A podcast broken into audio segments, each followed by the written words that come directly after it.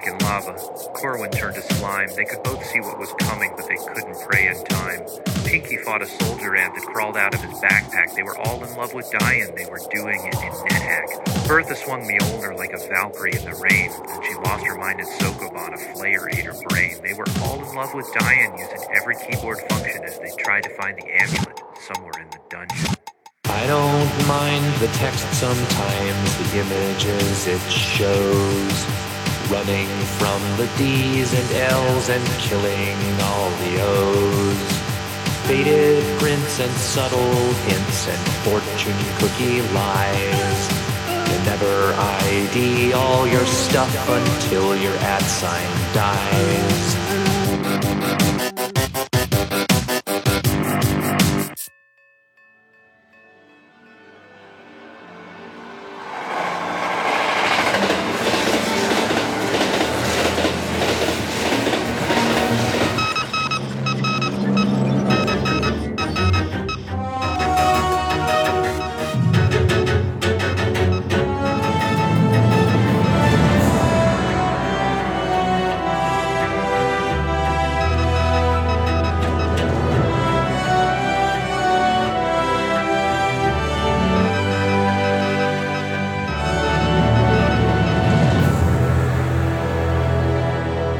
Ihr hört CRE Technik, Kultur, Gesellschaft. Mein Name ist Tim Pritlaff und das hier ist die 199. Ausgabe dieser Serie. Und äh, ja, nach einer längeren äh, Winterpause äh, rollt der Zug mal wieder äh, voran. Und ich habe mir auch was äh, Schönes ausgedacht, um hier das Programm wieder ein bisschen aufzunehmen und möchte mal ein wenig in eine ganz äh, spezielle Vergangenheit eintauchen, die für meinen Geschmack zu wenig wahrgenommen wird. Und deswegen muss da ein wenig drauf geschaut werden. Konkret geht es um NetHack und was sich hinter diesem Begriff Schönes verbirgt, das äh, erzählt uns hier gleich der Felix, Felix Vogel. Hallo. Hallo Tim. Ja, schön, schön, dass das mal geklappt hat. Langer Anlauf. Ich freue mich auch. Und äh, ich finde, jetzt ist aber auch echt genau der richtige Zeitpunkt gekommen. Mhm. Tja, Felix. Tja. Du bist ja auch so ein, äh, weiß nicht, was, was bist du für ein Baujahr eigentlich? 71. 71. Mhm. Okay, dann liegen wir ja so in etwa in der gleichen Liga. Abteilung, genau, in der Mhm. gleichen Liga. Richtig. Und ähm, wann bist du so äh, in den Computerzaubertopf gefallen? Ich glaube, ich bin da relativ zeitig reingefallen durch äh, meinen Vater, der ja im Wissenschaftsbetrieb unterwegs war und immer wenn wir den besucht haben im Institut gab es da schon die Möglichkeit mit so Terminals im Kindesalter von einer Etage zur anderen Aha. zu chatten und äh, es gab schon Von welchem Zeitraum reden wir jetzt?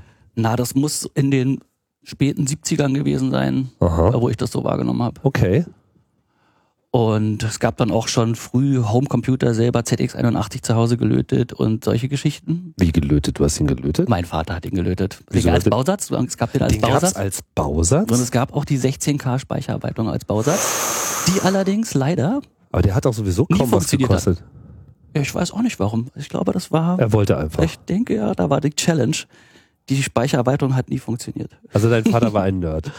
Vielleicht. Oder ein Geek. Ja, äh, irgendetwas. Oder Er ein Hacker. Ich weiß gar nicht, ob er so ein krasser Nerd gewesen ist, aber er war auf jeden Fall technikaffin. Ja, der Sinclair ZX81 ist halt sicherlich hier auch schon ein paar Mal gefallen. Das ist so ein absurder Computer gewesen. Also auch nach heutigen Maßstäben finde ich den irgendwie total absurd. Weil der war so konsequent auf, ich muss billig sein. Ja, es erinnerte ein bisschen, ein bisschen an eine Taschenrechner immer, oder auch mit dieser Folientastatur. Und drei, und alle Basic-Befehle waren auf der Folientastatur. Es gab da irgendwie auf jeder Taste drei oder vier Kommandos. Äh, Es war tatsächlich ein absurder Computer.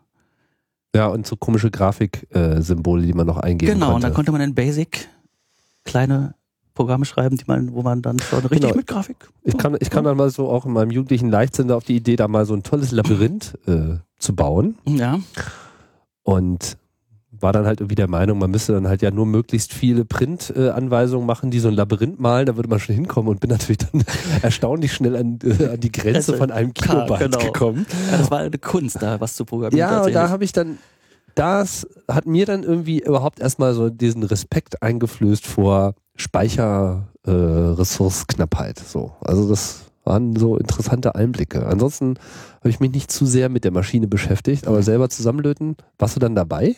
Ich habe da interessiert zugeguckt, ja, aber das war natürlich auch, sagen wir mal, beyond my skills. War, ich habe das mit Interesse verfolgt, sagen wir mal so, ja. Okay. Aber du bist dann schon mal sozusagen in der ersten, der ersten Zeremonie. Ja, das ging ziemlich früh los, tatsächlich. Das ging tatsächlich ziemlich früh los, genau. Und wann wurde es dann ernst? Na, ernst wurde das, ich habe dann nach der Schule lange Zeit erstmal gar nichts gemacht und dann hat mein Vater Mitleid mit mir gehabt und mir einen Computer geschenkt. Dann hatte ich irgendwie Ein was? Ein, das war damals ein, war ein war ein PC Ah, ja. Und äh, da gab es da MS-DOS drauf mit Windows 3.11 und das war frustrierend. Und dann habe ich angefangen, mich für das alternative Betriebssystem, was damals ja gerade rauskam, zu interessieren. Und das Also Linux, Ja, genau. Anfang der 90er Jahre. genau noch in der 92. Buchhandlung Mhm. irgendwie so SUSE Linux in der Buchhandlung gekauft und irgendwie installiert. Und von da ist tatsächlich da so eine Leidenschaft raus geworden, dass ich dann auch mich an der Uni eingeschrieben habe und habe das nicht zu Ende gemacht. Das gehört ja hier zum guten Ton, habe ich Oh ja. gehört. Eine, eine Auszeichnung. Mhm. Genau, und bin dann aber, als ich darunter bin, habe ich dann angefangen, einfach auch zu arbeiten in dem aufkommenden IT-Business, was ja irgendwie dankbar alle Leute an sich gezogen hat. Und bin auch bis jetzt dabei geblieben und mache jetzt so, was man neudeutsch Operations nennt, also so Planung und Betrieb von IT-Systemen, also eigentlich Web-Applikationen für eine Mhm. Berliner Firma, die so im Suchbusiness waren, kann man fast sagen. Also, Mhm. aber ich mache das eigentlich immer noch ganz gerne. Also ich bin dran geblieben. Dran geblieben. Ja. Aber du hast auch so eine gewisse, du gehörst ja auch so zum äh, Seabase-Universum, kann man sagen. jeden Fall, da ja. Warst ja eigentlich auch ganz früh dabei, ja, nicht, oder? ja, nicht ganz als bei der Gründung, aber ich denke, es muss im Laufe des ersten Jahres irgendwie äh, passiert sein. Und ich glaube, das ist auch die Schiene, wo wir uns dann irgendwann Damals, als die Seabase noch am Hackschen Markt war. richtig, genau. ja. Wenn ich weiß, wovon wir reden, die Seabase ist äh, so eine Art Weltraum-Ausgrabungsstätte äh, in Berlin, ein äh, Verein, der sich äh, die Erforschung der Seabase, einer vor Millionen Jahren abgestürzten Raumstation, zu eigen gemacht hat. Und dieser erste Ort war ja da sozusagen direkt dran. Da wurden ja sozusagen auch unmittelbar Sachen gefunden worden. Mittlerweile hat man sich so ein bisschen mehr nach draußen verlagert. ja, aber ja, stimmt. abgestürzte Module, die vorher schon irgendwo niedergeschlagen sind, in Angriff genommen. Heute nebenbei dann auch noch ein schöner Treffpunkt und vor allem auch so ein Sammelpunkt von äh, äh, äh, Wahnsinnigen. Und, und deswegen erwähne ich das jetzt eigentlich auch, Seabase ist auch für mich immer so ein Ort gewesen, wo Spieler aller Art eigentlich ganz gut zusammengefunden haben, aber nicht jetzt so sehr so diese Counter-Strike-Zockernummer, das sicherlich auch mal in der einen oder anderen Ecke lief, sondern das Fantastische hat eigentlich da immer schon seinen Raum gehabt. Und äh, Worms natürlich. Und Worms, ja, genau. Salunothek, es gab schon viel so Retro-Game-Treffen und sowas. Also tatsächlich gibt es da, vielleicht liegt das auch an dem relativ hohen Altersdurchschnitt, dass da viel so Retro-Gaming stattfindet, stattgefunden hat. Auf jeden Fall wird viel gespielt, das stimmt. Und wir Mhm. hatten auch mal eine schöne NetHack-Installation, aber ich glaube, die wird nicht mehr benutzt. Aber dazu vielleicht später. Na, vielleicht ändert sich das ja. Ja. Genau, NetHack, jetzt äh, haben wir es schon zweimal gesagt. Äh, wir wollen hier äh, mal ein wenig die Historie eines ganz speziellen Spiels ergründen, was mal auch ein unglaubliches Alleinstellungsmerkmal hatte und damit eigentlich auch nie äh, verlieren wird. Ähm, NetHack ist ja ein ganz spezielles Game, im Prinzip ein Rollenspiel-Game. Rollenspiele waren ja hier auch schon mal äh, ein Thema in äh, CRE 173 haben wir das mal so ein bisschen ähm, beleuchtet, aber da ging es halt sozusagen um die richtigen Rollenspiele, also oder was Ja. heißt die richtigen Rollenspiele? Pen and Paper würde man sagen. äh, Genau, Pen and Paper Rollenspiele, also wo man halt am Tisch äh, äh, sitzt und äh, im Zu sozialen mehreren, genau. Miteinander ohne äh, Hilfsmittel oder, oder sagen wir mal ohne keinen ohne Computer als Hilfsmittel Genau. oder zumindest, dass sie erforderlich wären. Ja, wo, wobei da gab es doch manchmal auch so längliche Tabellen und komplizierte Regeln, dass das manchmal hilfreich gewesen Ich, wäre. ja, beziehungsweise sicherlich auch äh, im heutigen Spielbetrieb auch äh, ne?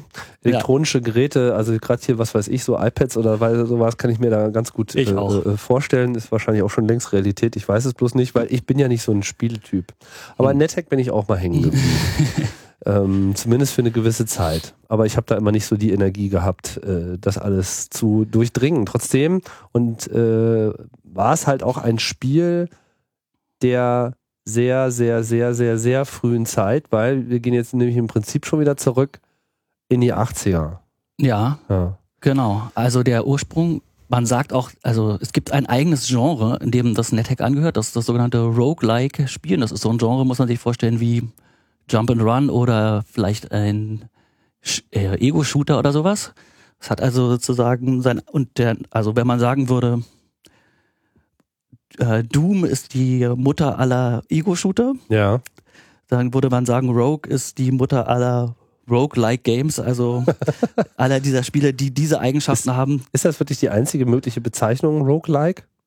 Ich meine, na, man, ja, also ist jetzt nicht Es so ist ein stehender Be- Computer-Roleplaying-Game, trifft's nicht so? doch trifft es genau. Roguelike, würde ich sagen, hat noch ein paar mehr Eigenschaften, aber ich denke mal auch, das ist schon ein sehr spezielles Genre, weil selbst als ich jetzt hier mal geforscht habe, so viele Spiele, die diesem Genre jetzt konkret angehören, prinzipiell konkret gibt es dann auch nicht. Eine gute Handvoll habe ich gefunden, die sich sozusagen aus diesem Rogue heraus destilliert haben. Im Prinzip sind das alles Forks von dieser sehr frühen Version, die äh, in den 80er Jahren, äh, ich glaube in der Berkeley-Universität von zwei Studenten entwickelt wurde, die mit Sicherheit große Pen-and-Paper-Rollenspieler waren ähm, und gleichzeitig vor der Aufgabe standen, etwas mit einer neuen Computerbibliothek machen zu müssen, die äh, Curses hieß, mit der man Folgendes tun konnte. Man konnte nicht nur Text, was natürlich logischerweise schon immer ging, einfach fließenden Text auf dem Bildschirm darstellen, sondern man konnte den Cursor positionieren an einer beliebigen Stelle und Zeichen an einer beliebigen Stelle auf dem Bildschirm. Also es waren ja einfache Terminals mit 80 mal 25 Zeichen positionieren und darüber eben neue Möglichkeiten erforschen, nämlich quasi solche Dinge wie Bilder oder äh, eben jenseits von Text versuchen darzustellen. Also User Interfaces vielleicht später dann, aber am Anfang waren es vor allem so Labyrinthe und äh, überhaupt mal die Genau. Möglichkeit, so eine Liste auf dem Bildschirm zu zaubern. Genau, über, oder äh, Menüs und äh, sowas wie äh, Highlighted äh, Menüs und da Auswahlen drüber zu machen. Ich glaube, man konnte auch sowas wie kleine Fenster definieren innerhalb des Terminals, die dann wieder separat für sich bespielt werden konnten und äh, solche Geschichten. Das war echt eine Revolution. Man muss jetzt immer noch mal klar machen, dass ja eigentlich in den 80er Jahren so der Standardzugang zum Rechner war halt das Terminal. So, mit DOS hat sich das dann schon so ein bisschen geändert, weil äh, bei DOS kam ja sozusagen dieses Prinzip auf, dass die Programme dann einfach direkt da äh, im Bildschirm herum, also im Bildschirm in den Videokarten herumgeschrieben haben. Aber vorher und eben auch lange, lange Zeit, vor allem in der Unix-Welt, war es ja, äh, wobei es bei Unix ja teilweise heute noch so ist, ähm, man, der, der Zugang zum Rechner war halt das Terminal, also im Prinzip ein Rechner jenseits des äh, Computers, der eigentlich nur über irgendeine serielle Verbindungskommunikation da mit dem Hauptsystem kommunizierte und äh, über dieses einfache Hin und Her von äh, Tastendrücken und einzelnen Zeichen, die ausgegeben werden musste, hatte man dann nur eben nur die Möglichkeit, äh, über diese Escape-Sequenzen ja, sozusagen out of band, äh, zu sagen, ja, jetzt mal mal nicht dieses Zeichen, sondern tu mal was Besonderes, ja. klingel mal, Genau, äh, mach mal mach bunt. den- genau, lösch wahrscheinlich den, nicht mal bunt. am Anfang auch nicht bunt, nein, aber so Bildschirm löschen hat sich früh durchgesetzt, das war ganz hilfreich. Aber so Kleinkram und dann irgendwann eben auch setzt man den Cursor an eine bestimmte Stelle, weil die ersten Terminals war, hatten ja noch nicht mal Bildschirme, sondern die ersten Terminals waren Drucker und äh, dass man überhaupt mehrere Zeilen gleichzeitig sehen konnte, war ja dann schon eher eine Errungenschaft der Neuzeit. Ja, aber das hatten die Jungs schon, glaube ich. Ja. Jetzt sind wir schon richtig im Opa erzählt vom äh, Kriegmodus. da gehört NetHack definitiv auch mit rein. Ähm, genau. Also was die was die auch noch getrieben hat, äh, war hieß, sicher. Warte mal, wieso hieß das eigentlich Curses? Diese Bibliothek. Da bin ich. Flüche. Ja, ich, das weiß ich nicht, Tim. Das kann ich dir nicht sagen, warum das Curses heißt. Das heißt ja auch nicht Cursor oder irgendwas, sondern wo der da eine große Rolle spielt. Ja, wahrscheinlich ist es von Cursor abgeleitet, so als Witz. Das könnte sein, aber ich habe Ja. da keine, leider keine Antwort auf die Das Frage. sind so Fragen. Frag's mal, Orakel. Das hätte man schon vor 20 Jahren mal fragen sollen.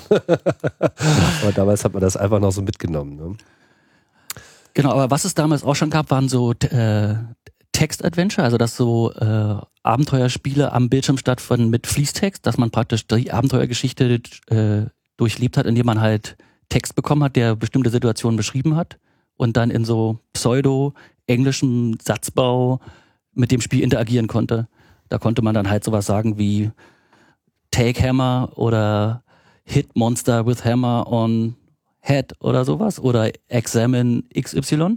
Du bist jetzt noch Ja. bei Rogue. Ich bin noch bei Rogue und weil, was ich glaube, was die Motivation war von denen oder was sie auch gesagt haben, sie wollten nämlich auch ein, äh, hatten sich dann entschieden, ein Abenteuerspiel zu machen mit dieser N-Curses-Bibliothek.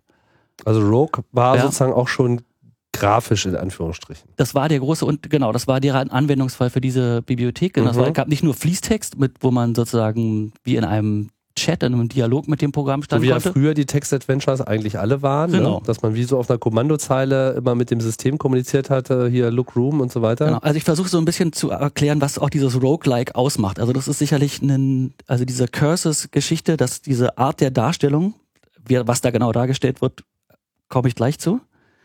Äh, Das ist sicherlich ein Alleinstellungsmerkmal. Und das, das sind auch alles eigentlich Abenteuer, Rollenspiel, Abenteuerspiele, würde ich auch sagen, was sie Mhm. alle gemeinsam haben.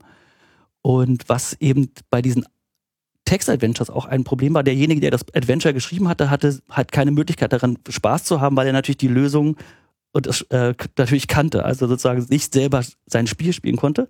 Weil die meistens einfach mehr so Fragebogenartiges Genau, genau. Design hatten. Eine so mit, Lösung sozusagen, Genau. ja, oder Geh vielleicht. an den richtigen Genau. Ort und finde das richtige Ding und dann kannst du da wieder was machen. Also die Idee war halt, dass äh, ein Spiel auch zu sch schreiben, in dem auch der Entwickler selber Spaß, Spaß hat, kann. kann, genau, das Mhm. äh, spielen kann. Und ich glaube, das sind, äh, das haben die halt erreicht, indem die sehr viele Dinge äh, mit Zufällen gemacht haben und auch das Spiel sich jedes Mal neu initialisiert mit äh, Synonymen, die man also für bestimmte Gegenstände, die man dann neu erforschen und erkennen muss. Also sozusagen äh, sehr wenig äh, langweilig dadurch. Also man, es, es, man hat nie dasselbe Spiel, kann man sagen. Ja. Das ist sozusagen eine Sache. Und es gibt noch was, was ich gefunden habe, was auch ein sicher ein Alleinstellungsmerkmal ist, äh, der sogenannte Permadeath. Das bedeutet, dass man das Spiel zwar abspeichern kann, aber wenn man es wieder aufnimmt, der Spielstand gelöscht wird, man also in einem Zug durchspielen muss. Man hat nicht die Möglichkeit, Man ist so richtig tot. genau, man ist permanent Permadeath. Das ist derzeit Der- wieder groß im Kommen. Ist es. Habe ich gelesen. Okay, also das ist natürlich in gewisser Weise reizvoll, aber kann auch frustrierend sein. Aber das ist sicherlich die Sache. Also man stirbt und stirbt und dann geht das wieder von vorne los und dann sind auch alle äh, Erkenntnisse, über die man über das Spiel gewonnen hat, bis dahin natürlich verloren, weil es sich wieder neu initialisiert und man von vorne anfängt. Mhm. Und das sind so auf jeden Fall Punkte, die diese Spiele alle gemeinsam haben und das äh, Rogue war eben genau der Anfang davon. Und ich habe auch noch eine interessante Sache bei der Recherche zu der Sendung gefunden, die ich auch nicht wusste. Und zwar bei Unix ist es ja ziemlich einfach, Ein- und Ausgabe umzulenken. Und es gab dann Leute, die ziemlich früh angefangen haben, dieses Rogue-Spiel nicht selbst zu spielen, sondern Programme zu schreiben, die das spielen. Ah, Bots sozusagen. Genau, das waren sozusagen die ersten Bots und es gab auch tatsächlich damals dann schon ernsthafte, es war ja auch im universitären Kontext, Anwendung, zumindest sagt das die Wikipedia, dass da solche Geschichten wie so Expertensysteme daran erforscht wurden. Und es gibt auch die Geschichte, dass die Herren Entwickler bei jedem neuen Release versucht haben, den so zu bauen, dass die Rogue-O-Matic hieß das Programm, es nicht Mhm. schlägt. Also es gab auch einen kleinen sportlichen Ehrgeiz. Aha. Aha. Als, also nicht, dass ich das selber erlebt hätte, aber das ist das äh, eine Anekdote. Interessant.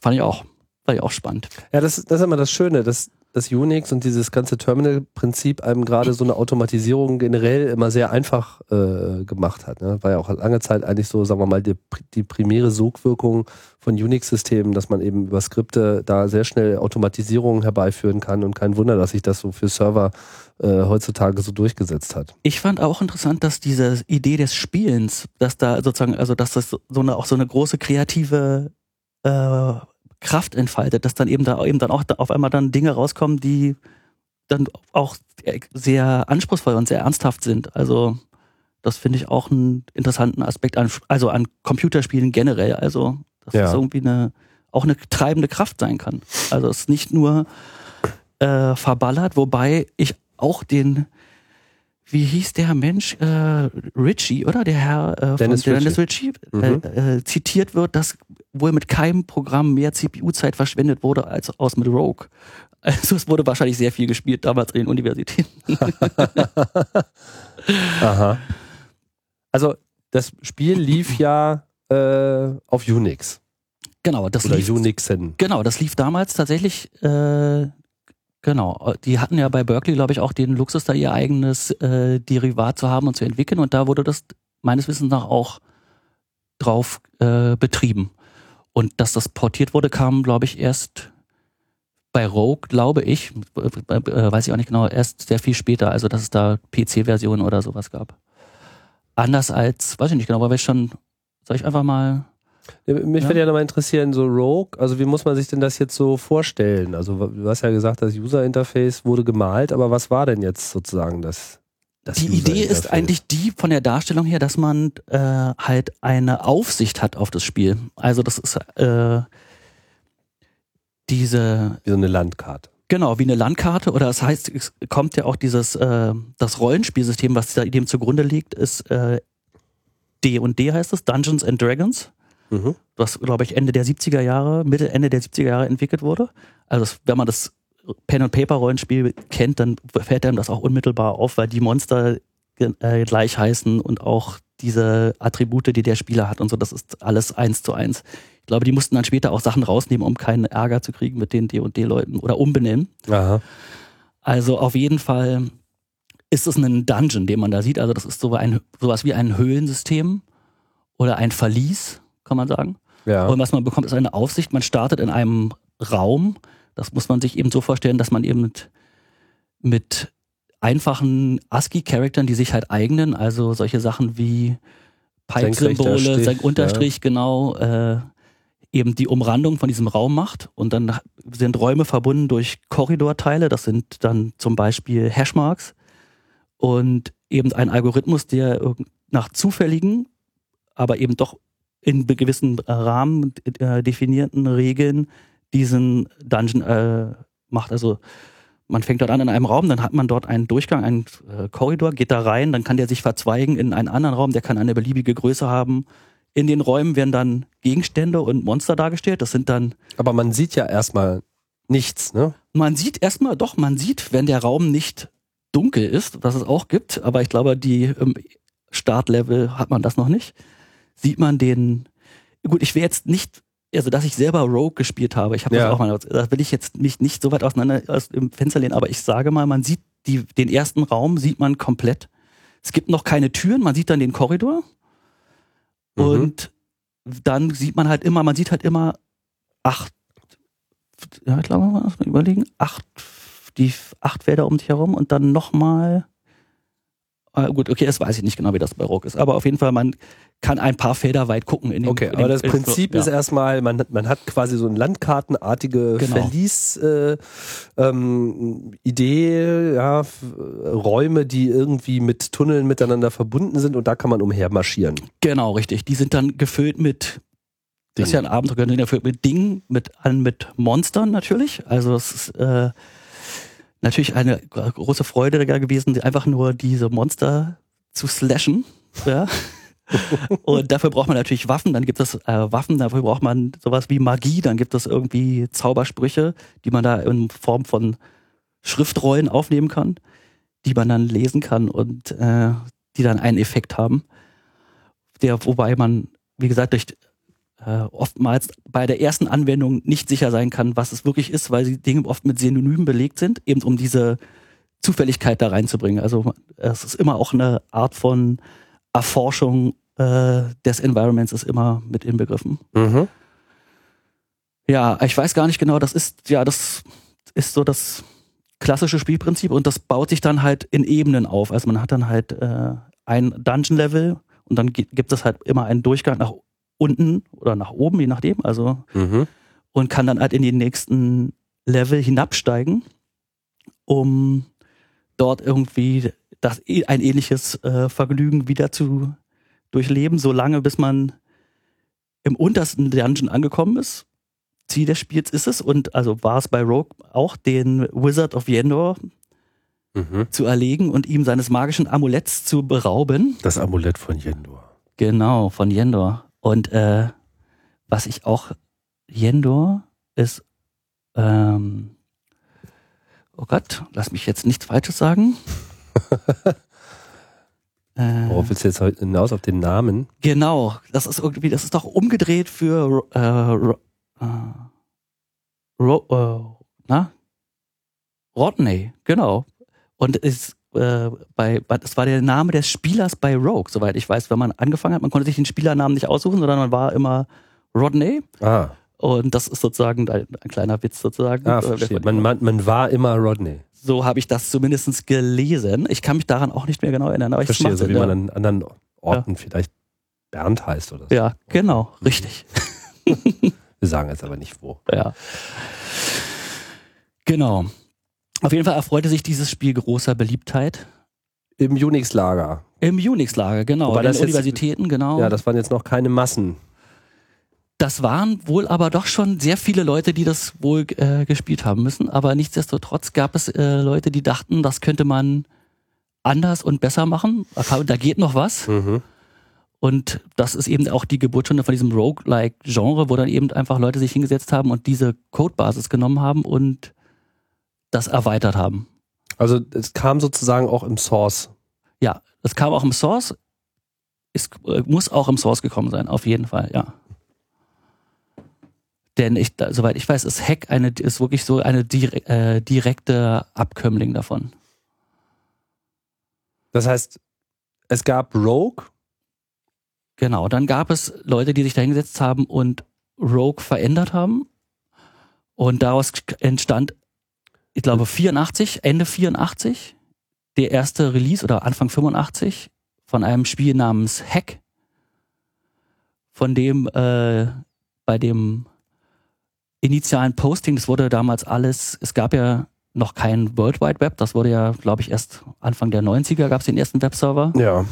sondern es gab halt andere äh, Protokolle, mit denen Informationen im Internet ausgetauscht wurden, andere Dienste. Und für diese Art von Kommunikation, die sie hier im NetHack und Hack- und Rogue-Umfeld sehr beliebt war, waren die äh, Usenet, Newsgroups, wo es halt extra Newsgroups gab, in denen halt sowohl der Source Code als auch die ähm, oder Binaries oder eben auch Informationen über den über die Spiele, Spielverläufe, wo sich die Leute darüber ausgetauscht haben, was man machen kann, wie Strategien sind zu überleben und Ideen gesammelt haben. Und das äh, äh, lief alles wie im Newsnet ab. Und da wurde auch die erste Version von Hack gepostet in 17 Posts, soweit ich das recherchiert habe. Mhm. in einer, äh, glaube sogar noch in einer Rogue Newsgroup, wo sich dann ziemlich schnell wegen dem vielen Andrang und der Fülle der Interessenten eine Hack, Altgames Hack, glaube ich, gegründet hat, wo dann sich das weiter abgespielt hat. Es war muss man ja nochmal sagen, war ja damals sozusagen das, das, das was, sagen wir mal, dem, dem heutigen äh, Web als Tummelplatz noch am nächsten kam, auch wenn es überhaupt äh, nicht im Ansatz auch nur so eine Struktur hatte, sondern es war ja mehr so ein weltweites äh, Forum mit so einer hierarchischen äh, Bretterstruktur. Ähm, übrigens, also von Rogue gab es keinen Source Code, deswegen wurde Nee. Hack sozusagen komplett neu, Rief- ehrlich, ja? neu gemacht. Also es war sozusagen nur die Inspiration, aber äh, der Source Code kam wohl irgendwie nicht raus. alles klar. Das heißt, und dann war Hack quasi so der, der Hack halt, ja, um äh, das irgendwie, weil ich meine, ansonsten hätte es wahrscheinlich auch als Rogue weitergelebt, nehme ich mal an. Ne? ja, ich finde das äh, gut, okay, ja, gut. Ich finde das erstaunlich, aber gut, ja. Ja, das war halt auch irgendwie Open Source, was heute so allgemein gültig zu sein scheint, ja, war damals nicht der Standard. So, sondern Software war halt, wurde halt von Entwicklern gemacht und dann hat man irgendwie eben das Binary gespielt. Und ähm, dieser Wunsch, gerade bei dieser Vielzahl von existierenden Unix-Plattformen, die ja dann eben alle irgendwie ein bisschen anders waren, äh, dasselbe auch zu haben, hat dann dazu geführt, zwangsläufig, dass eben, dass der einzige viable Weg war, äh, Software überhaupt universell einsetzen zu können, weil im Source Code auszuliefern. Und da entstanden ja dann auch diese ganzen Bildsysteme, diese ganzen absurden Skripte, die irgendwie erstmal durch das Betriebssystem durchforsteten und schauten, wo bin ich denn hier eigentlich, äh, was ist es denn, was ist es denn nicht? Wie könnte ich jetzt diese Software übersetzen? Ja, beziehungsweise äh, ich glaube, dieses äh, Autokonfigurationsgeschichten kam noch später, glaube ich. Also ich, wenn man sich das Makefile von NetHack anguckt, das ist durchforstet das System noch nicht sehr viel automatisch, welche Bibliotheken schon da sind, sondern da muss man sehr viel ja, Handarbeit genau, leisten. das waren da sozusagen die Konsequenz daraus, genau. Ja, sehr viel Handarbeit leisten, das zu machen. Ja, okay, dann haben wir das geklärt. Dann haben die Jungs also das tatsächlich damals äh, zum ersten Mal mit Hack dann im Source Code veröffentlicht, was ja auch dazu führte, dass das auf einer sehr breiten äh, Plattform lief, dass viele Leute das portiert haben. Mhm, genau. Was auch zum Beispiel dazu führte, dass ich irgendwann mal dieser, äh, dieses wunderbaren Spiels habhaft wurde, weil nämlich auch jemand sich netterweise hingesetzt hat und das für den Atari ST portiert hat, den ich zu dieser Zeit dann zu Hause hatte. Mhm. Mitte, Ende der 80er. Mhm. Und äh, so dann auch in die äh, Genuss kam, dieses äh, Spiel zu spielen ich weiß noch, ein, äh, ich weiß noch, wir hatten einen Freund meines Vaters, das muss wirklich ein Nerd gewesen sein, der hat uns diese Diskette in die Hand gedrückt, da standen diese vier Buchstaben drauf, Hack, und dazu gab es einen Pfeiler, so einen Ordner, mit ähm, war anderthalb Zentimeter ausgedrucktem Papier. Mhm. Das war dann die Anleitung des Spiels plus irgendwie ausgedruckte Newsgroups, wo halt so, äh, das Spiel erklärt wurde und welche Tipps dafür waren. Und ich war erstmal irritiert, muss ich sagen. Ich habe leidenschaftlich gern gespielt, aber es war irgendwie doch eine ziemliche Hürde. Erstmal dachte ich, so viel zu lesen, denn es ist tatsächlich so, man muss halt relativ viele Kommandos äh, erstmal lernen. Fast jedes Zeichen auf der Tastatur macht irgendwas Bestimmtes.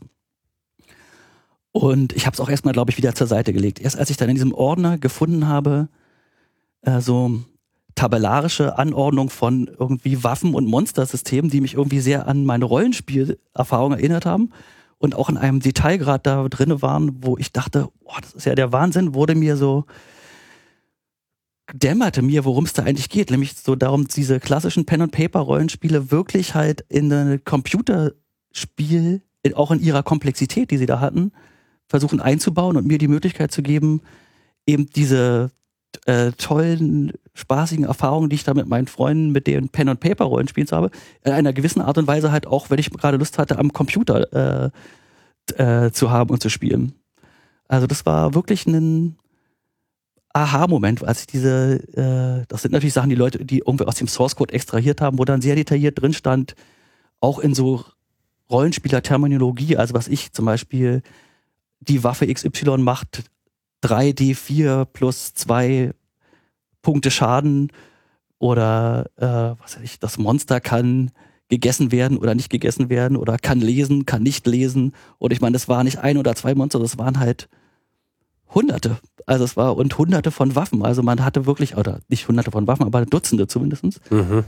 Also man hatte einen, schon, als man da diese ausgedruckten News-Postings gelesen hat, den Eindruck, das ist wirklich relativ äh, komplex. Und das hat mich dann auch motiviert, mich da hinzusetzen und diese Lernkurve, die man da auf jeden Fall durchlaufen muss, äh, auf mich zu nehmen. Und als ich dann erstmal dabei war, war, hörte das auch nicht mehr auf. Also es war dann wirklich, wenn man erstmal, und es war auch nicht so schlimm, wie ich es mir vorgestellt habe. Man kann ziemlich schnell, wenn man sich rumbewegen kann, das geht dann alles, gibt's halt, geht alles eigentlich relativ schnell, dass man das halbwegs spielen kann. Mhm. Und ich hatte auch, glaube ich, das Glück, dass einer meiner Brüder auch Feuer gefangen hatte und man sich dann immer austauschen konnte und eben gemeinsame Erfahrungen austauschen konnte. Und das war auf jeden Fall so für mich dann der Anfang. Also das war natürlich auch dieser Portierung, äh, weil es gab natürlich diese Unix-Systeme natürlich in erster Linie im universitären und im Forschungsbereich, aber zu Hause hatte natürlich niemand so ein Ding damals zu stehen. Also es gab Rogue, Rogue hat die Idee geboren, Rollenspiel mal als Computergame zu machen und genau. dabei auch noch dieses ganze, eigentlich das, was im normalen Rollenspiel so der, der, der, der Master äh, übernimmt, so der Spielleiter, dass der eben auch, sag mal, die Unwägbarkeiten mit reinbringt, dass Dinge mal anders sind und dass man in gewisser Hinsicht auch äh, auf das, was sich die Spieler alles einfallen lassen, dann auch kreativ reagiert, was ja unter anderem an den Reiz ausmacht. So ist es. Und dann wollten die aber den Source Code nicht rausgeben und äh, die Leute waren aber jetzt angefixt und wollten irgendwie auch mal und dann haben sie es einfach äh, davon inspiriert, quasi neu geschrieben, das, was sie daran mochten, äh, mehr oder weniger beibehalten, also die Art und Weise, wie das User Interface sich äh, präsentierte und dann äh, Hack geschrieben, gepostet Ja. und dann war es irgendwie im Netz. Und wie verhält sich jetzt NetHack zu Hack? Ich würde sagen, NetHack verhält sich zu Hack äh, genauso ähnlich, wie sich vielleicht Rogue, äh, Hack zu Rogue verhält. Es ist halt nochmal eine erhebliche Stufe mehr Komplexität dazugekommen im Sinne von, ich würde keine Ahnung, wie man es beziffern kann, verzehnfacht vielleicht äh, über die Zeit. Das ist natürlich auch eine Entwicklung. Ich meine, die NetHack-Entwicklung setzt ja dann mehr oder weniger ähm, relativ kurz danach, also ich glaube 85 ist das Hack gepostet worden, dann 87 ging das mit der NetHack-Entwicklung los. Ich glaube, deren großer, das, was auch eine spezielle Sache, was auch den Namen ausmacht, äh, zu, zumindest geht die Legende, dass das NetHack heißt, dass es halt auch von einer breiteren Entwicklerschaft entwickelt wurde, dadurch, dass es eben übers Newsnet, also übers Internet, damals ähm, äh, mög- möglich wurde, halt gemeinsam Software zu entwickeln. Also es ist sozusagen sowas wie heute SourceForge oder so. Die GitHub Möglichkeit, den so. Leuten, Mhm. ja, dass, also wenn man sich das anguckt, äh, dass bei den Spielen davor gab es halt immer zwei oder drei Leute, bei Hack dann vielleicht noch ein paar Leute, die die Ports dafür geschrieben haben. Aber die, das Entwicklerteam bei NetHack wurde dann halt, wuchs halt stetig. Und das wurde natürlich dann auch über die lange Zeit, die die daran entwickelt haben. Ich glaube, der letzte Release ist 2003 gewesen. Also 14 Jahre, 13 Jahre Mhm. natürlich äh, kontinuierlich verbessert, komplizierter, verrückter, trickier, unschaffbarer vielleicht. Also das, ähm, Das heißt, NetHack ist quasi dann die Weiterentwicklung von, von Hack Genau. gewesen. Also man hat das sozusagen genommen und irgendwie, da, da jeder was zu, zu sagen hatte und jeder was zu kontributieren hatte und jeder irgendeine Finesse ausbauen äh, wollte, ja, war es so quasi unumstößlich, dass man das zu so einem Community-Projekt werden lässt und dann hat man den Namen einfach entsprechend angepasst. genau, wobei diese Community, glaube ich, dieses Developer-Team dann doch eine relativ, also es waren zwar, sagen wir, ich würde mal sagen, wenn man in die License guckt, vielleicht 30 Leute oder sowas. Also, aber eben nicht so, wie man das alle Leute äh, Ideen posten konnten oder Co Code, Co- Code posten konnten, sondern es war schon eher eine, es wurde denen auch, glaube ich, oft ein bisschen angekreidet, eher dann schon eher eine eingeschworene Gemeinde, die schon viele Leute, aber eben dann doch sehr ihr, äh, ihre Ideen dort verfolgt haben. Mhm. Und das führte auch zu anderen roguelike Spin-offs wie äh, Slash zum Beispiel, die sich, glaube ich, NetHack genommen haben und gesagt haben, die sind mir, sind uns zu konservativ. Wir bauen das jetzt. Es ist auch, Aha, ist auch ein. Akronym, glaube ich. Äh, Ich weiß das jetzt nicht im Kopf, aber Slash, ja, äh, Slashem, ja, genau. Slashem. Ja, Äh, Es gab- Super Lotsa Added Stuff Hack Extended Magic. ja. genau. Also dort haben sich dann da wieder Leute gefunden, die dann eben noch verrücktere Sachen oder diese ko relativ konservative, in Anführungszeichen, Ja. Entwicklungsstrategie von den NetHack-Developer-Team äh, zu langweilig fanden und sich Extra Features, Monsters und Items. Genau. Zum Teil sind dann aber auch Sachen wieder zurückgeflossen in NetHack. Also ich glaube zum Beispiel, das Ma im Magiesystem ist dann, sind dann Sachen auch tatsächlich später dann noch eingeflossen. Mhm. Zum Glück. Die sind wirklich schön. Aha. Also das ist sozusagen so ein bisschen, sage ich, äh, der historische Ablauf. Und auch die, auch die Anzahl der supporteten Plattforms ist auf jeden Fall auch natürlich über die Zeit, weil natürlich auch mehr Systeme auf den Markt kamen, denke ich mal. Aber es gibt, glaube ich, kaum ein Programm, was auf einer Codebasis so viel unterschiedliche Hardware-Plattformen unterstützt wie NetHack. Also ich kann mich erinnern, als ich in die Uni kam, gab es kein NetHack. Und das erste, was ich gemacht habe, ich habe versucht, da NetHack zu bauen. Und dann, wenn man durch dieses Makefile geht und sieht, was da alles damals drin war, da irgendwie OS2, irgendwie VMS, MS-DOS, Microsoft, äh, Windows, es gab Aber vor allem Unterschiedliche halt auch alle erdenklichen, genau, alle erdenklichen Unix. mit allen, erdenkt- genau, was, und dann je nachdem, mit was für Features die kamen, was für Parsan, Bison, Flex, was es da nicht alles gab. Also man musste sein System schon ziemlich gut auch kennen, um da diesen äh, Make-Prozess entsprechend zu konfigurieren. Aber also es ging, wenn man das, äh, wenn man sich etwas Liebe da reingesteckt hat oder je nachdem, wie versiert man halt war. Ich kann mich erinnern, dass ich damals den in dem Rechen, in der Uni im Rechenzentrum den Operator, der habe ich um Hilfe gebeten und der war natürlich kein Problem und der hat dann aber ziemlich schnell die Lust verloren, weil das nämlich doch ganz schön kompliziert war. Ja.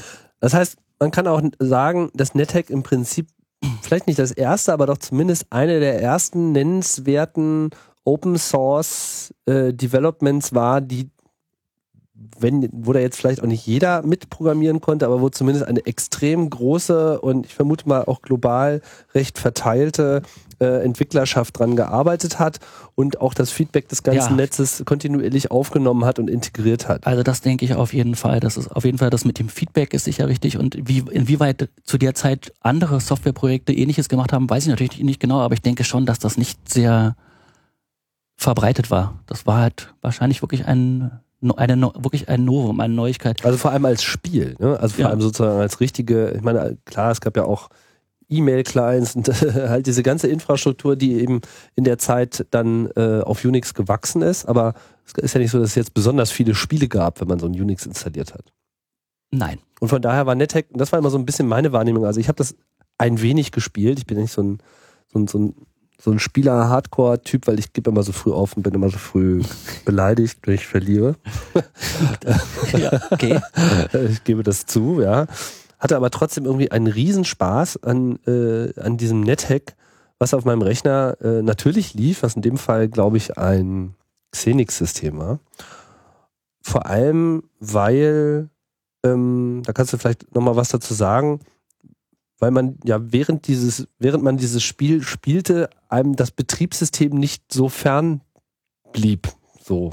Ja, also du, ich weiß, worauf du anspielst, glaube ich. Du spielst auf diese Geschichte mit dem Mailer-Demon an. Also es war tatsächlich, es ist auch immer noch so, tatsächlich, wenn man auf einem System spielt, wo man seine eigene Mail verwaltet, also sein eigenes Mailfach äh, hat, was Hatte ja auf man ja. Unix-Systemen total der, äh, üblich war, Ja. so musste man auf jeden Fall seiner E-Mail äh, nicht entgehen, während man stundenlang spielte, sondern das Programm hat gemerkt, wenn eine E-Mail im Postfach ankam und dann gab es einen ein Monster, den sogenannten Mailer Demon, der dann als Ad-Zeichen, äh, nee, als äh, kaufmännisches und, als Ampersand, einem entgegengerannt kam und äh, sagte, you got mail, einem einen Scroll of Mail in die Hand gab und dann konnte man, wenn man sagte R für Read und dann den entsprechenden Scroll aus seinem Inventory ausgesucht hatte, in-game sozusagen äh, diese äh, Post lesen. Also es ist wirklich so großartig.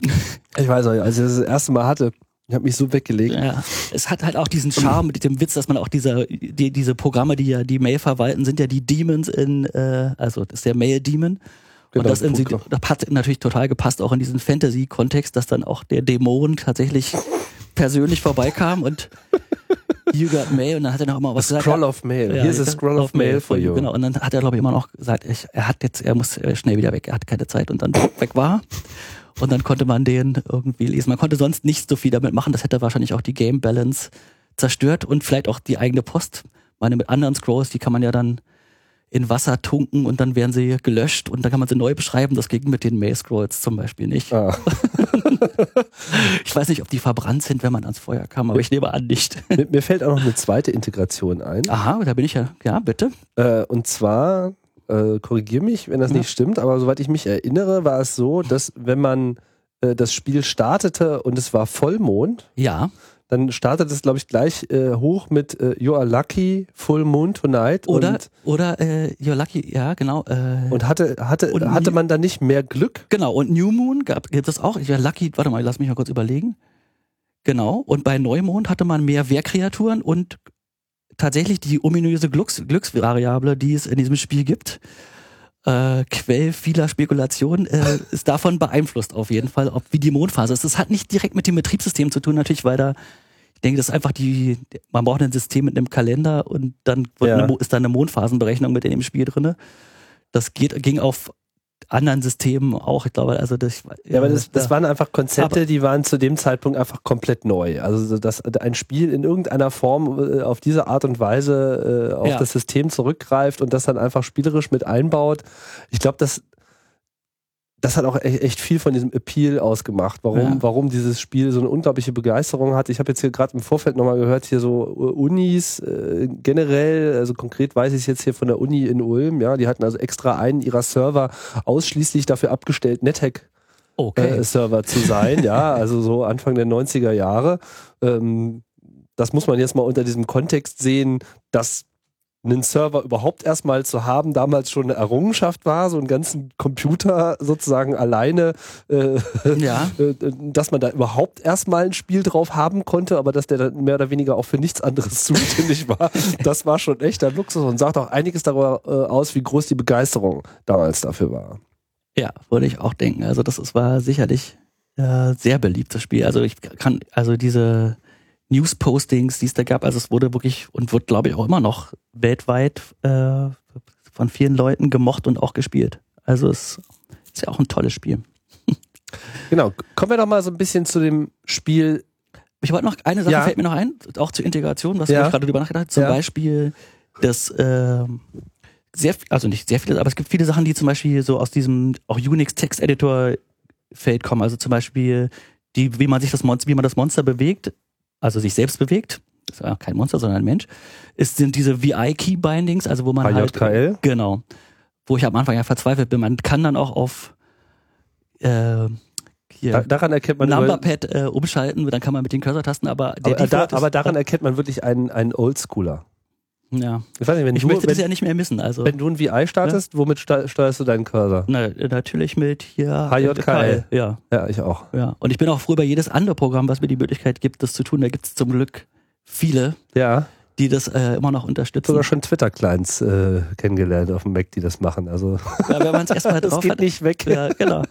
Und auch äh, genau, also unter es, gab, es, es gab ja auch häufig einfach gar keine Cursor-Tasten. Genau. Also das, das war einfach äh, nicht auf den Tastaturen, gab es einfach keine Cursor-Tasten. Da war man schon ganz froh, Genau, wenn man, man- so steuern konnte. Genau, und man brauchte auch die diagonalen äh, Tasten noch irgendwie für schräg nach oben, schräg nach unten, links und rechts. Bei NetHack, also ist total sinnvoll, weil man dann. Was war denn das? War das dann UI, NM oder was? Das ist dann äh, ge, genau UN und warte mal. Ja, das muss, man hier, muss ich mir mal eins, muss ich mal raufgucken. genau, aber so ist es. Ja? Ja. Also du gehst dann mit äh, U nach oben rechts, mit B nach unten links, m- mit so, äh, B. Z, genau, nach Z nach oben links. Ach, Z, U und B und N. Genau, Ach, richtig. echt? Warum denn nicht UI, NM? ZNBU sind die für Okay. links, rechts, unten Ecken. Oh. Oder auch so Sachen wie im VI, dass man halt, wenn man Dinge mehrmals tun möchte, dass man da die Nummer davor schreibt. Geht bei NetHack auch. Also wenn du jetzt zehn Felder nach links gehen willst, dann kannst du sagen 10, äh, 10J. Ah, 10? J? 10J, 10, 10 mal 10H, runter. Entschuldige. Ja, genau. Ja, 10H Oh, nach whatsoever, links. genau. Mhm. Also diese Sachen haben sie auch da adaptiert. Also da gibt es so ein paar, auch noch ein paar andere Sachen, die sich so wahrscheinlich aus Gewohnheit da einfach eingeschlichen haben. Also Na, warum Ja. sollte man sich in einem Dungeon anders bewegen als in einem Texteditor? Das versteht doch kein Mensch. genau, ja. Also das fehlt mir gerade auch noch ein. Das Okay. ist auch noch eine Analogie vielleicht zu dem Unix-Welt. Mhm. Na, bei uns fallen sicherlich noch ein paar Sachen ein. Also, wie geht's jetzt los? Also, ich starte das Spiel und im Wesentlichen sehe ich einen Raum oder so. Genau, so ist das, genau. Und ich bin ein Ed. Und du bist ein Ad, genau. Das äh, Ad ist das Zeichen für das äh, Monster vom Typ Mensch sozusagen. Ja? Ah, Jedes, also es gibt auch noch andere Eds. ja, es gibt auch noch andere Ads, genau. Also zum Beispiel ganz klassisch, es gibt, äh, seit es Hack gibt, gibt es Shops und Shopkeeper. Also man kann sozusagen einkaufen gehen im Dungeon. Mhm. Und die Shopkeeper sind erstmal Menschen. Es gibt auch noch jede Menge andere Menschen wie Priester oder Krankenschwestern, fallen mir ein. Also es gibt etliche, Mhm. die da als auch als äh, au- außer einem, man ist nicht ganz allein als Mensch. Okay. Wobei die Masse der Kreaturen doch eher nicht so menschlich ist. Und wenn du jetzt NetHack startest, wüsstest du immer sofort bei jedem Zeichen, was das für ein Monster ist? Also ich wüsste es, es ist so, dass es so viele Monster gibt, dass nicht alle Zeichen und Farben ausreichen, um sie alle eindeutig zu identifizieren. Ah. Also es ist dann so, spontan fällt mir ein, das kleine weiße D, was man als, zum Beispiel als Hund hat, als Hund. Es könnte ein kleiner oder ein großer Hund sein. Es könnte aber, glaube ich, auch Ah, ich bin nicht ganz sicher, kann das ein Eiswolf sein? Also es gibt auf jeden Fall da, es gibt Dinge, die nicht ganz eindeutig sind, Okay. aber in der Regel kriegt man das raus und es gibt auch immer die Möglichkeit mit der Slash, ja, mit der Slash-Taste halt ein Objekt zu identifizieren. Entweder man kann mit dem Cursor direkt raufgehen und sagen, sag mir mal, was das ist, oder man kann den Namen eingeben und dann sagt er einem, gibt er einem eine längliche Beschreibung, wenn man will, äh, Also so slash D-Return und dann kriege ich irgendwie. Genau, dann kriegst du eine Beschreibung, was auch sehr schön ist zum Teil. Also es gibt wirklich für jedes Monster, was da drin ist, nochmal eine längere oder kürzere Textbeschreibung. Oft sind die sehr malerisch oder sind halt irgendwie Zitate von ähm, aus irgendwelchen Büchern oder Enzyklopädien, nehme ich an. Also es ist jetzt auch so, dass man, wo man ja diese sehr rudimentäre Grafik hat, die doch halt zumindest in seiner Vorstellung dann anreichern kann mit Bildern, wenn man ähm, entsprechend sich halt diese Textfiles durchliest. Also du sagst äh, Slash und dann D, für, äh, wenn du sagst Slash und dann Dog und dann gibt es eine äh, genaue Beschreibung, was das halt ist. Ein Hund. Und das geht halt für alle Monster und es gibt wirklich viele. Also da hat man sich, also man sieht man auch ein bisschen, wie viel Liebe und Mühe da in diesem ganzen Ding drin steht. Also auch an, steckt auch an solchen Stellen. Genau. Hello Tim, welcome to NetHack. You are a chaotic male elven wizard. Ja, hast du dich randomisieren lassen? Ja. Okay, also es gibt die, wohl die Möglichkeit, sich einen Charakter auszusuchen oder sich einen quasi geben zu lassen. Mhm. Genau. Und was siehst du, Tim? Du siehst einen Raum, nehme ich an, mit einer Tür, mit einer, mit einer Treppe nach oben. Das ist das Kleinerzeichen. Ja. Genau. Also du bist jetzt in Dungeon Level 1 sozusagen, auf der ersten Ebene. Wenn du dort jetzt die Treppe raufgehen würdest, würdest du das Spiel wieder verlassen. Es sei denn, du bist im Besitz des Amuletts auf Yendor, dann könntest du von dort in die Astralebene aufsteigen. Aber das kommt erst ganz zum Schluss und ehrlich gesagt, mir ist es noch nicht gelungen. Oh. Und was man noch sieht, ist ein, in den meisten Fällen muss man sagen, ein, äh, ein D oder ein F ist ein, entweder ein Hund oder eine Katze. Ich habe ja ein F. Genau, das ist sozusagen dein Haustier, Mhm. dein Pet, das ist ein zahmes Tier, was sozusagen dich bei deiner Reise durch den Dungeon unterstützt. Generell. Generell, genau, also der kämpft für dich, ja. Der hilft dir. Also F ist dann die Katze. Elf ist die Katze, So genau. Feline. Genau. Aha. Rex heißt das Tier. Genau, du kannst dem aber auch einen Namen geben. Ja. beliebig ganz äh, dem allen Objekten und auch allen Monstern und allen kannst du auch Namen geben, mit denen sie dann da auch dann erscheinen in dem Spiel. Tim the Evoker heiße ich. Ja, genau, Evoker ist praktisch, ist praktisch der unterste Level deiner äh, Klasse als Wizard. Also als, Ah, verstehe. als Evoker, du kannst dann musst dann später alles mögliche, Sorcerer und so weiter. Kann ich auch Enchanter werden? Ja, du kannst auch Enchanter werden. Echt? Ich kann Tim the Enchanter sein. Du wirst, du wirst Tim the Enchanter. Wie lange muss ich das spielen, bis ich Tim the Enchanter Ich bin? weiß nicht genau, welche numerischem Level der Enchanter jetzt entspricht, Hm. aber vielleicht gar nicht so lange. Okay. Genau, also das ist sozusagen, kann man ja kurz erklären, das ist wie in einem klassischen Rollenspiel für die Leute, die das also vielleicht nicht so kennen. Es gibt halt irgendwie Attribute, über die der Charakter definiert ist, also was wie Stärke, Geschicklichkeit, Konstitution, Intelligenz, Weisheit, Charisma. Mhm. Und es gibt natürlich auch sowas wie Leveling, also man kann sozusagen fängt in, als mit null Experience sozusagen in Level 1 an und dann Experience Level 1 und wird dann entsprechend hochgelevelt und wenn man hochlevelt, ändern sich dann auch entsprechend die Attribute, werden dann also erhöht und man hat mehr Hitpoints. Hitpoints hat man natürlich auch, weil es geht natürlich auch darum, eventuell dem Risiko ausgesetzt zu sein, zu sterben. Das passiert unter anderem, wenn man, wenn die Hitpoints auf Null gesunken sind. Man kann auch sterben, indem man verhungert oder äh, was geht äh, noch? Lass mal überlegen. Also Charisma, Intelligenz. Ja. Was sagtest du noch? Konstitution. Das ist eine Eigenschaft oder ein Zustand? Das ist sozusagen, wie das bei äh, die und die ist, ist das ein Wert äh, zwischen, ich denke wahrscheinlich d- 3 und 18 oder sowas oder 3 und, ja, ich glaube 6, 18, genau, wahrscheinlich 3 D6 nehme ich an, zwischen 3 und 18. Und das 8 18 ist das äh, Maximum. Also 3D6 heißt. Drei sechsseitige Würfel würfeln, wenn man Mhm. den Charakternamen also erschafft. Mhm. Ich bin nicht ganz sicher, wie das im wirklich bei D&D ist, weil das auch schon ein bisschen her ist, dass ich das gespielt habe, aber ich sage mal Und umso höher dieser Wert, umso stärker ist diese Eigenschaft. Das heißt zum Beispiel bei Stärke geht halt zum Beispiel, wenn du auf einen Monster einschlägst, dein Stärkebonus mit ein. Das heißt, dann gibt's halt irgendwie einen stärkeren Schaden, wenn du stärker bist oder wenn du eine Tür auftreten willst oder äh, eben alle Dinge, von denen man meint oder ganz klassisch, wie viel äh, Gegenstände du mit dir rumtragen kannst, bevor deine Bewegung eingeschränkt wird. Das sind zum Beispiel so klassische Geschichten, wo die Stärke eine Rolle spielt. Dexterity entsprechend spielt auf jeden Fall eine Rolle, wenn man zum Beispiel Fernwaffen benutzt, also sowas wie Bogenschießen oder ähm, Wie kann ich denn einen Redraw machen? Control Shift R. Ctrl R, ah ja. Ja. Okay. Also das wurde auf Dexterity Constitution ist wichtig, um halt, also das ist einerseits äh, Widerstandskraft, andererseits auch, umso höher deine Konsti Konstitution ist. Kondiz Kon Kondition? Konstitution? Kondition. Ich weiß nicht, heißt es Condition Kondition. oder Gott. Constitution. Kon oh Gott, nee. Oh Gott. So lange her, Ja.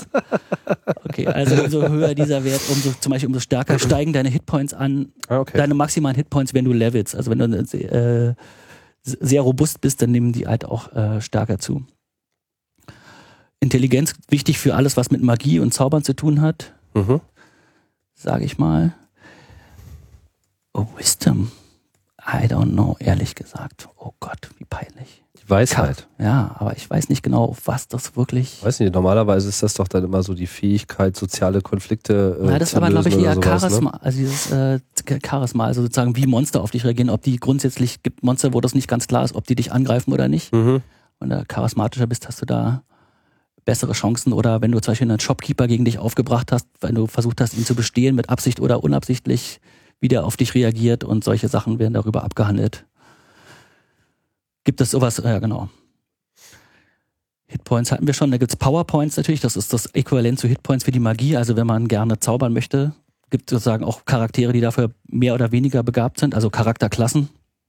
Und das ist natürlich, also jeder Zauberspruch, den man ablässt, geht halt, gehen halt einige von diesen Punkten weg und regenerieren dann halt äh, über die Zeit in der Regel, genau wie die Hitpoints. Oder über Magie. Mhm. Armor Class auch wichtig. Äh, das ist ein Wert, glaube ich, der mit 10 anfängt. Und umso niedriger er wird, umso besser ist er. Das ist sozusagen, wie gut ist man geschützt gegen Angriffe von Monstern oder magische Angriffe. Also umso weniger, umso besser an dieser Stelle. Das heißt, es gibt unterschiedliche Rüstungstypen, man kann die an- und ablegen, man kann die ergänzen. Manche Sachen kann man übereinander tragen, manche sind magisch. Da gibt es also mannigfaltigste Variationen, die diesen Wert dann auch beeinflussen. Genau, also das sind so diese Attribute, die man hat, die also im Prinzip sich so oder so ähnlich in den meisten Rollenspielsystemen, Fantasy-Rollenspielsystemen ja auch wiederfinden. So, ich habe jetzt das hier mal auf den, auf den Screen geholt, wir hier mal ein bisschen. Genau, äh, man kann auch noch dazu sagen, diese sehr rudimentäre grafische Darstellung, die wir haben mit diesem ASCII-Zeichensatz, da gibt es dann auch durchaus äh, Leute, die sich darum gekümmert haben, das eben irgendwie mit so Teilsets irgendwie sch- aufzuhübschen oder es gibt auch richtige äh, grafische Interfaces dazu, zu denen ich nicht so viel sagen kann, weil ich sie selten gespielt habe, nur so von Fotos gesehen habe, aber da gibt es Leute, die sich viel Mühe gegeben haben, das so mit isometrischen Ansichten von oben und richtigen kleinen Bildchen und so versucht haben umzusetzen. Ja, aber, so ist natürlich schöner. Ich finde das auch, äh, ehrlich gesagt, ich, also ich würde auch nichts anderes mehr machen wollen, ehrlich gesagt, aber vielleicht auch, weil ich so angefangen habe. Also hier unten habe ich sozusagen, sehe ich so meinen, meinen Status irgendwie, meine Eigenschaften, die für mich jetzt ausgewürfelt würden. Also Genau, ST ist dann wahrscheinlich Strength, oder? genau so ist es. Dexterity, Constitution. Intelligence, Wisdom und Charisma. Das Genau.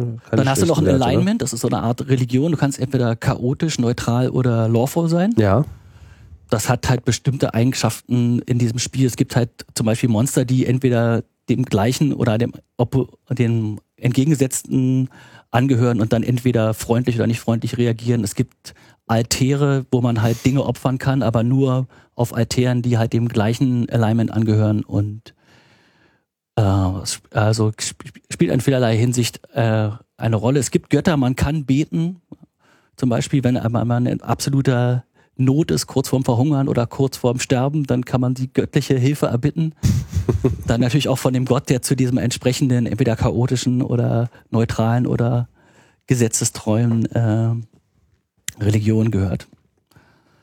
Genau. Muss ich ja mal eine Tür öffnen, wa? Genau, also Pluszeichen sind in dem Default genau sind äh, Türen. Genau, Türen kamen auch erst mit Hack. Also Rogue hatte Nur Dungeons. hatte nur, keine Türen, genau. Aha. Und Türen sind halt hin und wieder auch wirklich ein strategisches Element. Also man kann die halt, die können entweder man kann offen oder geschlossen sein oder auch verschlossen sein, also richtig im Sinne von verriegelt, sodass Ja. man sie auch nicht einfach öffnen kann, sondern entweder halt durch Treten oder Zauberei oder äh, eben mit einem entsprechenden Schlüssel oder Lockpick oder es gibt auch den Charakter, die Charakterklasse des Touristen, der hat am Anfang eine Kreditkarte dabei, damit kann man auch Türen öffnen.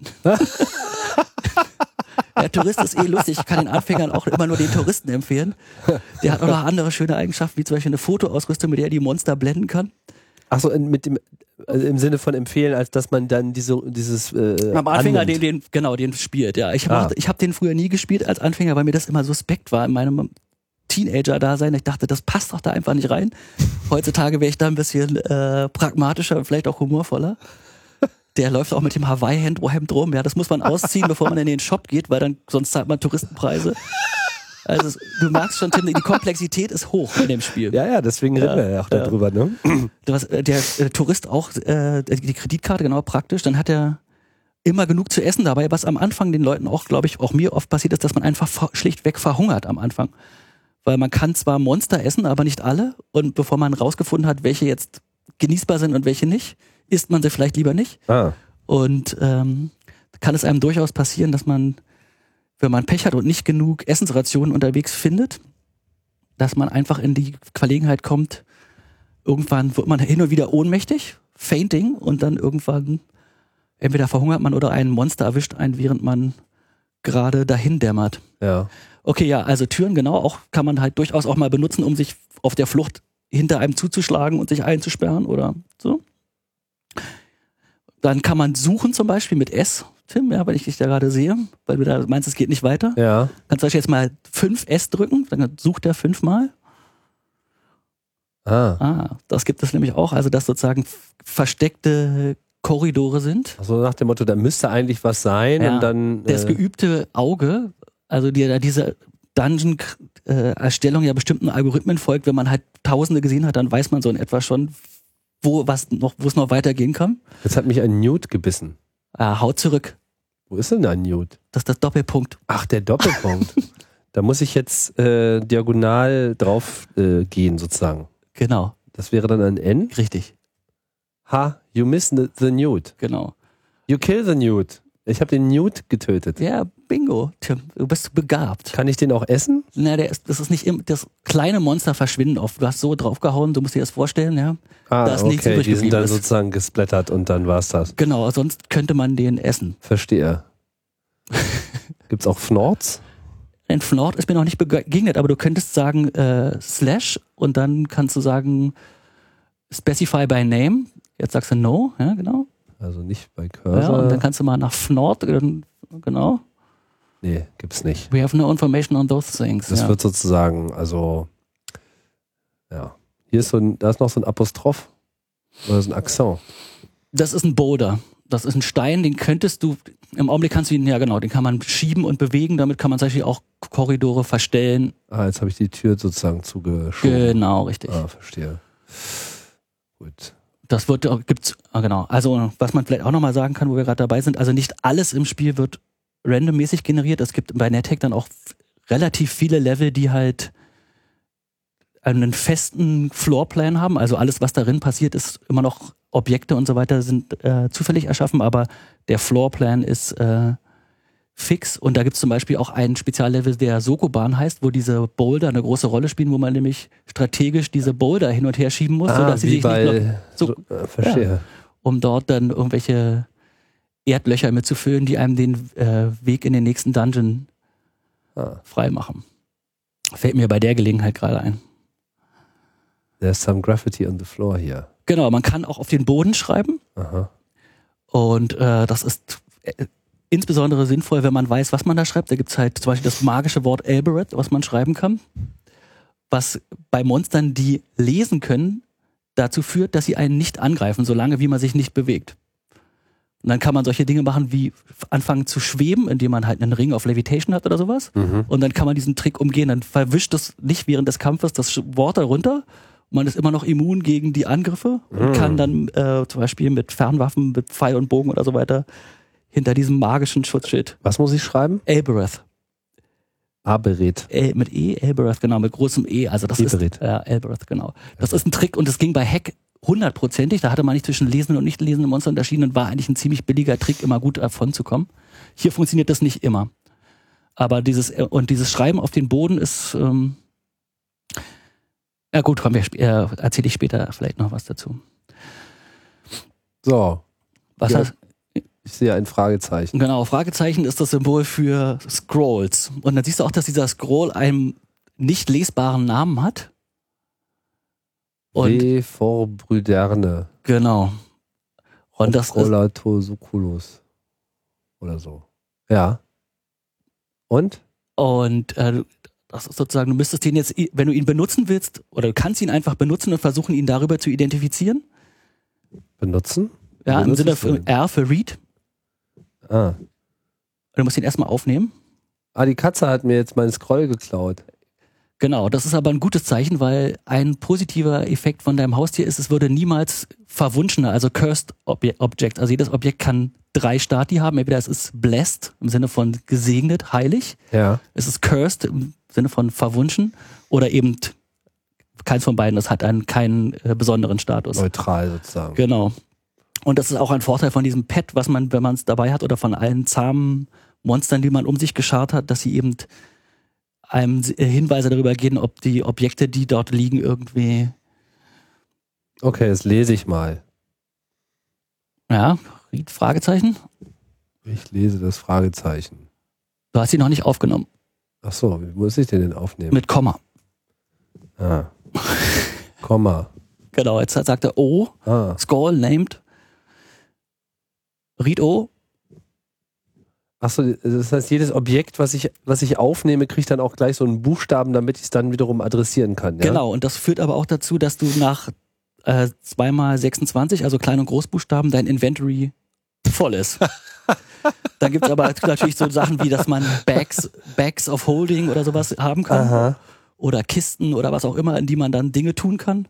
Dann, und ich kann, hast du nochmal äh, 54. Storage, genau. Ja, 72. Genau, aber so ist so funktioniert das, genau. 52. Na, dann lese ich das doch mal. Read O. Your hands begin to glow red. Genau.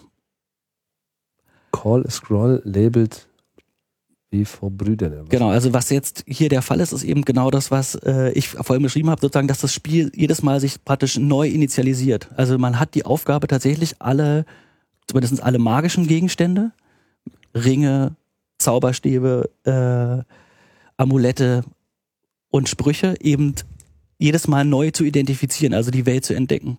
Für jemanden, der jetzt sozusagen komplett neu in diesem Spiel ist, der hat in diesem Falle schlecht. Also Your Hand Scroll Red ist ein Indiz dafür, dass es sich dabei um ein Scroll of Confused Monster handelt. Mhm. Du hast jetzt rote Hände, wenn du das nächste Mal ein Monster angreifst, wirst du sehen, dass es vor dir fliehen wird. Ah, das Also heißt, die das- bleiben jetzt sozusagen auch. Genau, also ich würde den jetzt, ich würde den in meinem Spiel CF nennen für Confused Monster, weil ich keine Lust habe, so viel zu schreiben. Achso, das heißt, Call das nächste ich gebe jetzt sozusagen dieser, Den- diesen Label ein. gelesenen Ja, äh, Label ein, Zauberspruch genau. sozusagen. das muss man Ah. nicht immer tun, aber bei einigen muss man das machen. CF für Confused Monster, äh, CM, entschuldige, ja, genau. Confused Monster, ja, danke, CM. Tim. Bitteschön. Ja. Ah, was habe ich denn hier noch? Ich habe ja noch ein Uncursed Scroll of Enchant Armor. Genau, damit kannst du deine Enchant Armor, damit kannst du deine Rüstung um einen Punkt verbessern. A Blessed Scroll of Teleportation. Damit schlecht. kannst du im Level, genau, hin und her teleportieren. Und Spellbooks habe ich auch noch hier. Genau, und damit kannst du auch, du kannst auch mal in deinen ganzen Inventory gucken, wenn du neugierig bist, mit I Mhm.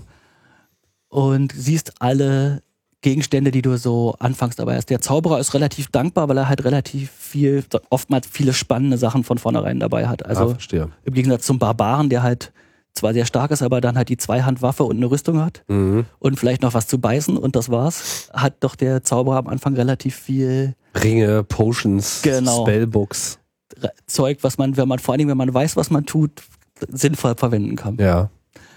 Aber das, also, es ist aber relativ ausgewogen. Also ich meine, von den vielen Charakterklassen sind doch irgendwie, also die alle haben ihre Vor- und Nachteile. Dafür ist der Wizard halt, sag mal, Kriegt halt schnell, ziemliches Weichei, genau. kriegt schnell ziemliches- was auf die Omme. Genau, Armor Class 9 ist nicht viel. Ja. Gut. Jetzt habe ich hier schon einen gewissen Eindruck, bin aber etwas äh, verloren, weil hier ist nur irgendwie Graffiti auf dem Floor und äh, oh, eine Sewer Rat Rat, greift genau. mich jetzt Die an. Kanalratte greift dich an. Oh. Die mache ich jetzt. Your hand stopped glowing red. Ja, the Sewer Rat appears confused. Die ist jetzt, genau. Also, Ah, das ist der, die Wirkung deines Zaubers, den du vorhin ausprobiert hast. Hammer. Zack. Weg ist er. You kill the sewer rat. Rex eats a sewer rat corpse. Genau. Ah. Das ist vielleicht ein Nachteil von deinem Haustier, das muss auch essen. Fu- Futtert mir dann potenzielle Rattennahrung. Genau, Weg, so. Genau. Mhm. Also es ist nicht, äh, Verstehe. aber man kann auch mit dem Tier verrückte Dinge tun. Zum Beispiel kann man es lehren, Shops auszuräubern. Also es ist äh, zwar etwas mühsam, aber also sie sind durchaus äh, nützliche Tiere. Tja, Na, Tim, jetzt weiß ich nicht, wie es weitergeht. nee, jetzt bin ich schon verloren. Ja, genau. Jetzt wärst du ein klassischer Kandidat für jemanden, der als Noob wahrscheinlich ziemlich bald verhungern wird. Ja. was, du, was ich dir vorhin gesagt habe, ist mit dem Suchen, du kannst jetzt nach links in den Dungeon-Mauern suchen, nach einer versteckten Tür, die sich da wahrscheinlich befinden wird. ah, Also es hat schon diese klassischen Rollenspiel-Elemente, Elemente. genau. Man muss schon selber mitdenken auch. Mal auf ein paar Ideen kommen. Auf jeden Fall, also das auf jeden Fall. Also das wird auch dann später beliebig komplex mit der vielen Anzahl von Gegenständen, die auch miteinander agieren kann. Also man kann, was ich, Sachen in Potions dippen oder Ringe in Küchen in, Qua- in, äh, in den Abfluss werfen und dann passiert äh, irgendwas damit. Also es passiert, es gibt absurdeste Konstellationen von und Kombinationen von Vorgängen, die man tun kann, miteinander kombinieren kann, um dort, um irgendwelche Effekte in dem Spiel hervorzurufen. Es ist einfach wahnsinnig komplex.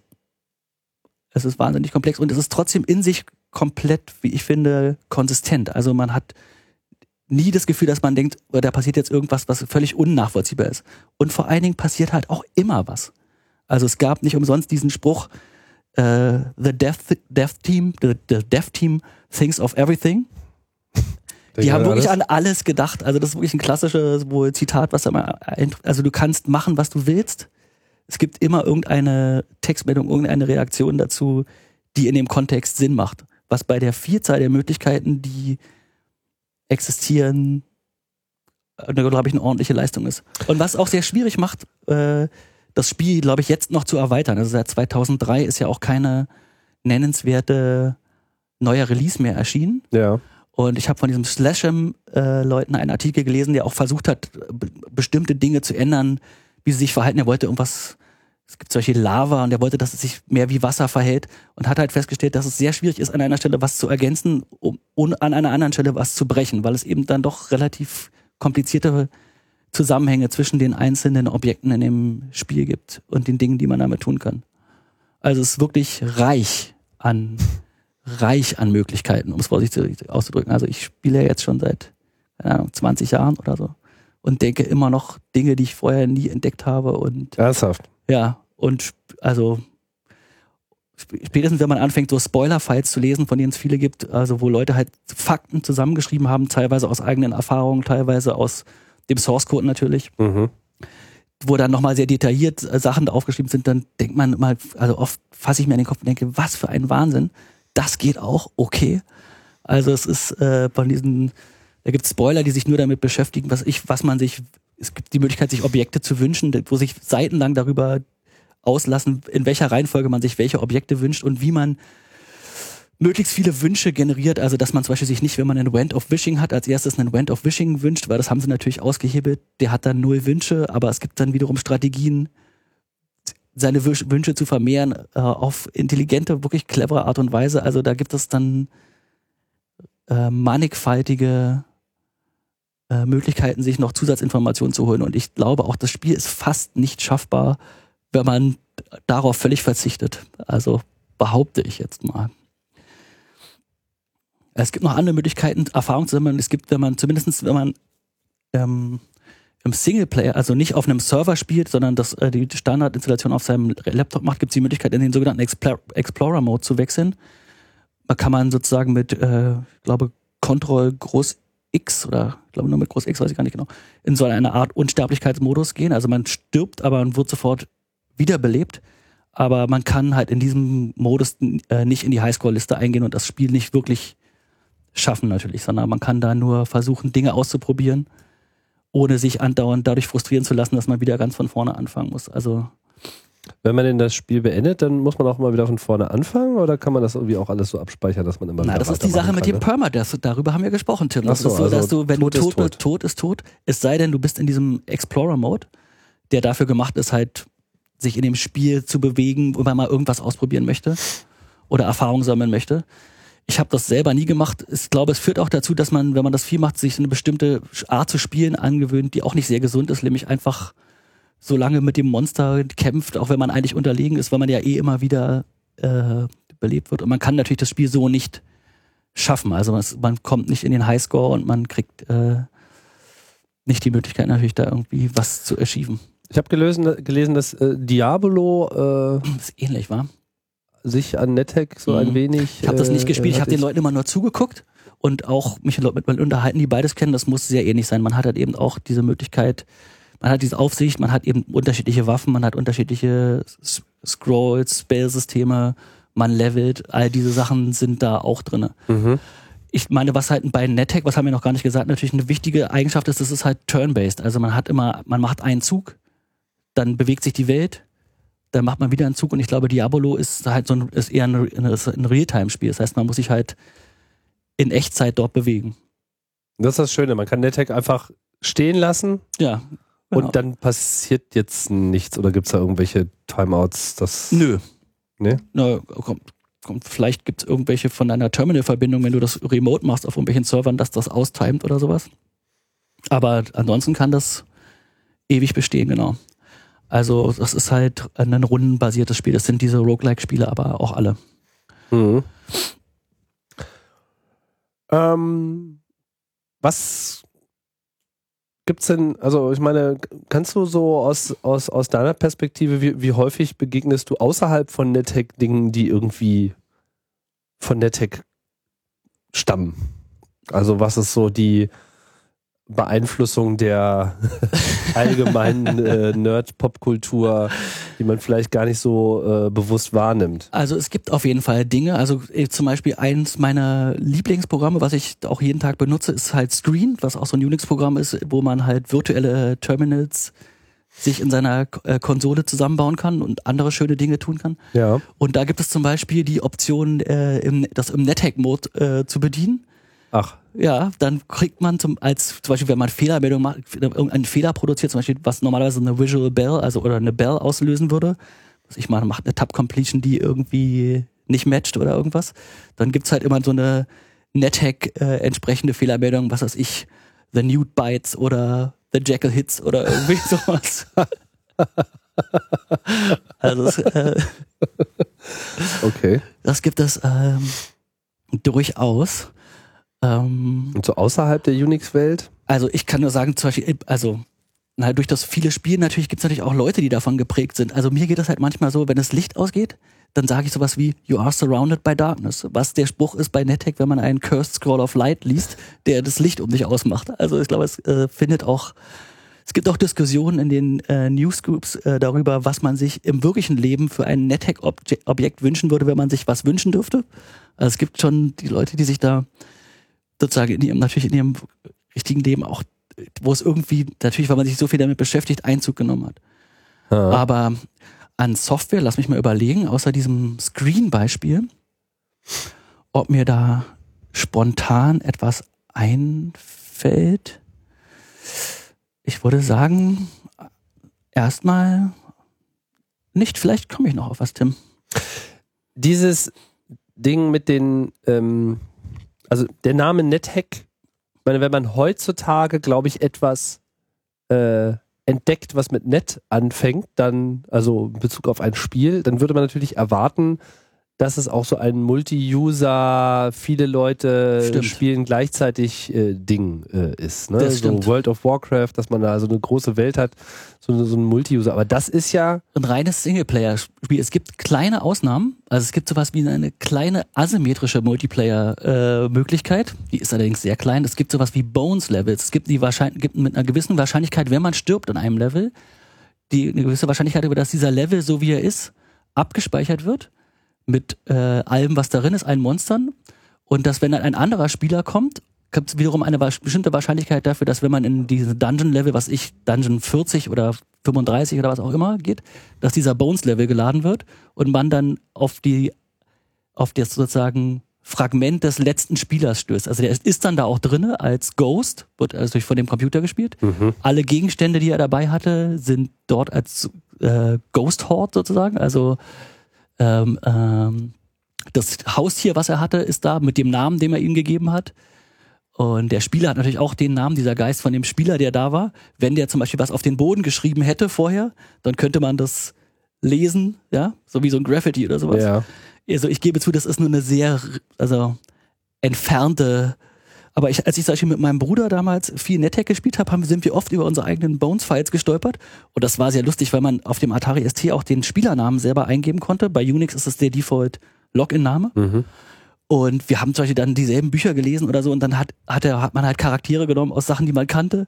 Und das war oft sehr lustig oder seinen Tieren irgendwelche Namen gegeben. Also das war schon so eine Interaktion, Kommunikation kann man nicht sagen, aber es war zumindest eine extrem erheiternde äh, Erfahrung. Und auch diese Ghost Hordes waren sehr spannend, weil oft jemand dann halt bestimmte magische Waffen, die man zusammenbauen muss aus bestimmten, was ich, aus einem Wurmzahn und einem Scroll of Enchant Weapon oder so, dann auf einmal da ein bes- bestimmtes Objekt gesehen hat, was man vorher nicht kannte und dann konnte man das A benutzen und B auch mal dann ver versuchen selbst rauszufinden, wo das herkommt. Oder ich konnte in dem Fall natürlich auch einfach meinen Bruder fragen, aber das geht dann meistens bei den Online-Spielen natürlich, also bei den Aber so richtig so, dass man mal gemeinsam mit mehreren in so einem Level, aber ich meine, Nee, wür- es würde, würde würde, nicht gehen. würde nicht gehen, genau, das wäre jetzt meine Frage gewesen. Nee, Geht es würde nicht auch? gehen, wegen diesem äh, Turn-Based. Wie würdest du das, Stimmt. wie würdest du das implementieren? Das geht nicht. Nee, das ist ein, so gesehen ein Singleplayer-Experience.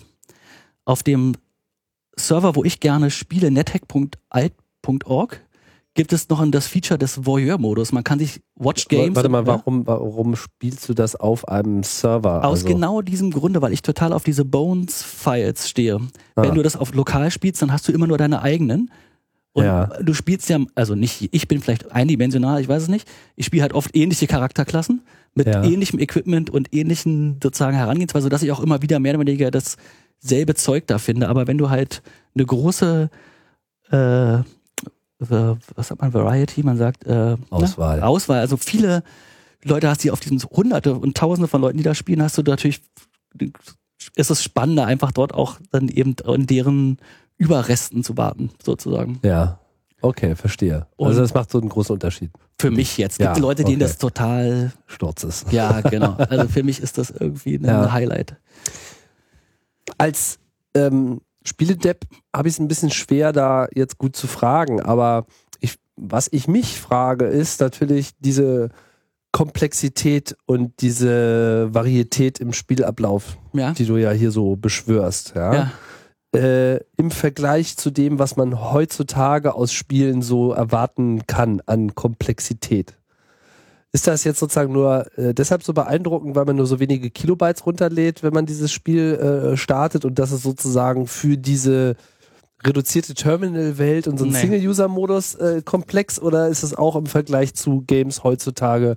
Ich meine, auch World of Warcraft ist ja ein, Okay, ein, also ein, so ein Massive riesiger. Reichtum und ja, so weiter. Ne? Das ist sicherlich, okay, das, das war, will ich, das will ich keine Aussage zu machen, das ist sicherlich vergleichbar, wobei ich das nicht gespielt habe. Das Ja. kann ich mir vorstellen, aber dadurch, dass natürlich auch da Menschen miteinander interagieren, da du passiert halt einfach viel viel, größere, weil, genau, weil viele Leute da sind. genau, also Aber das- jetzt so rein von den Spielideen und der Art und Weise, wie man äh, Dinge lösen muss, das meine ich jetzt. würde ich sagen, das ist, würde ich sagen, ex, also immer noch beeindruckend und wahrscheinlich auch, ich würde sagen, ich würde fast sagen, also mir fällt spontan nichts ein, was den äh, einen ähnlichen äh, Grad an Komplexität hat.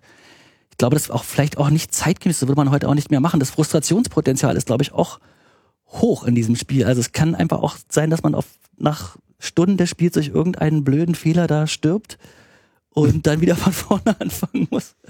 Das würde heute wahrscheinlich keiner mehr machen. Ich meine, man muss sich überlegen, die Leute haben das über also 15 Jahre oder so, 14 Jahre halt äh, entwickelt, nur in ihrer Freizeit, nur zu ihrem Spaßvergnügen. Die haben dann natürlich da auch eine andere Liebe und Leidenschaft reingesteckt. Ja. Das würde wahrscheinlich bei einer heute bei einer kommerziellen Spieleentwicklung so nicht passieren. Ich weiß nicht genau, vielleicht gibt es. Ich will mich da jetzt nicht so weit rauslehnen. Also vielleicht, es gibt ja auch diese Mats zum Beispiel, wo viele Leute tausende von Quests reinprogrammiert haben. Das geht ja eher wieder an diese Text-Adventure-Geschichte, was eine andere Art von Spiel ist, aber die natürlich auch extrem viele Möglichkeiten geboten haben. Aber ich würde sagen, also das ist äh, immer noch, ich würde sagen, es ja, steht dem auf jeden Fall in nichts nach. Ich würde vielleicht sogar sagen, es ist auf jeden Fall in dem Sinne auf jeden Fall total zeitgemäß. Es ist mehr drin, als man entdecken kann. Also wer sozusagen drauf steht, Genau. auf diese Komplexität, wie, wie lange kann man sich damit äh, aufhalten? Also wie lange dauert denn so ein Spiel? naja, also ich, Also ich meine, bei mir wahrscheinlich nicht lange, weil ich Also noch im ich muss ja hier Level jetzt ges- verrecke. auch gestehen, dass ich, ich habe damals Hack mal durchgespielt, also ich bin da in die astrale Ebene, in die Astral Plane aufgestiegen. Das war auch einfach, wirklich, muss man sagen. Okay. Äh, in NetHack ist mir das nicht gelungen. Also ich bin jetzt auch nicht jemand, der so viel diese Spoiler liest oder sich wirklich, ich versuche das so ein bisschen, das ist mein Ehrgeiz auch, wobei ich langsam an den Punkt komme, wo ich auch da aufgebe, glaube ich. ja.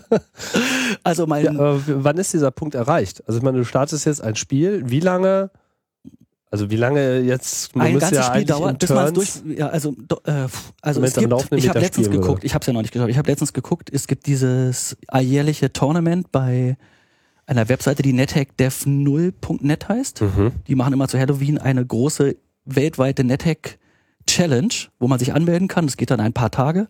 Und in dieser Spielzeit kann man auf mehreren NetHack-Servern gegen alle Spieler dieser Welt antreten und mit denen sozusagen konkurrieren. Und da gibt es auch natürlich eine Challenge, wer kommt am schnellsten ru- runter, Amulett und äh, kann als Demigod in die Astral Plane aufsteigen und Wie viele Level muss man da überspringen? das ist auch ein bisschen randommäßig. Also sozusagen, es gibt so bestimmte Ranges. Es gibt die Dungeons of Doom, den ersten Teil sozusagen mit unterschiedlichen Subleveln. Jeder Charakter hat nochmal eine extra Charakterquest, die auch nochmal äh, so zwischen vielleicht fünf und sieben Level umfasst. Es gibt diese Speziallevel wie den Sokoban. Also es, danach kommt das Maze of Menace, was dann dieses auf das Endspiel zu, äh, zugeht mit nochmal vielen Spezialleveln, Valley of Death und also da gibt es dann nochmal den Tower vom Wizard und so weiter. Also sind, ich würde sagen, roundabout zwischen 40 und 50 Level.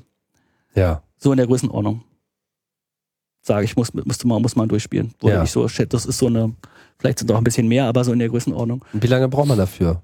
Na, ich wollte sagen, also diese, eine dieser Challenges ist also, wer am schnellsten rein und wieder rauskommt. Und da gibt es Leute, die das so, ich glaube, so in drei Stunden schaffen. Ich frage mich, wie die das machen, aber es, es sind dann halt auch die schnellsten der Welt. Ja, okay.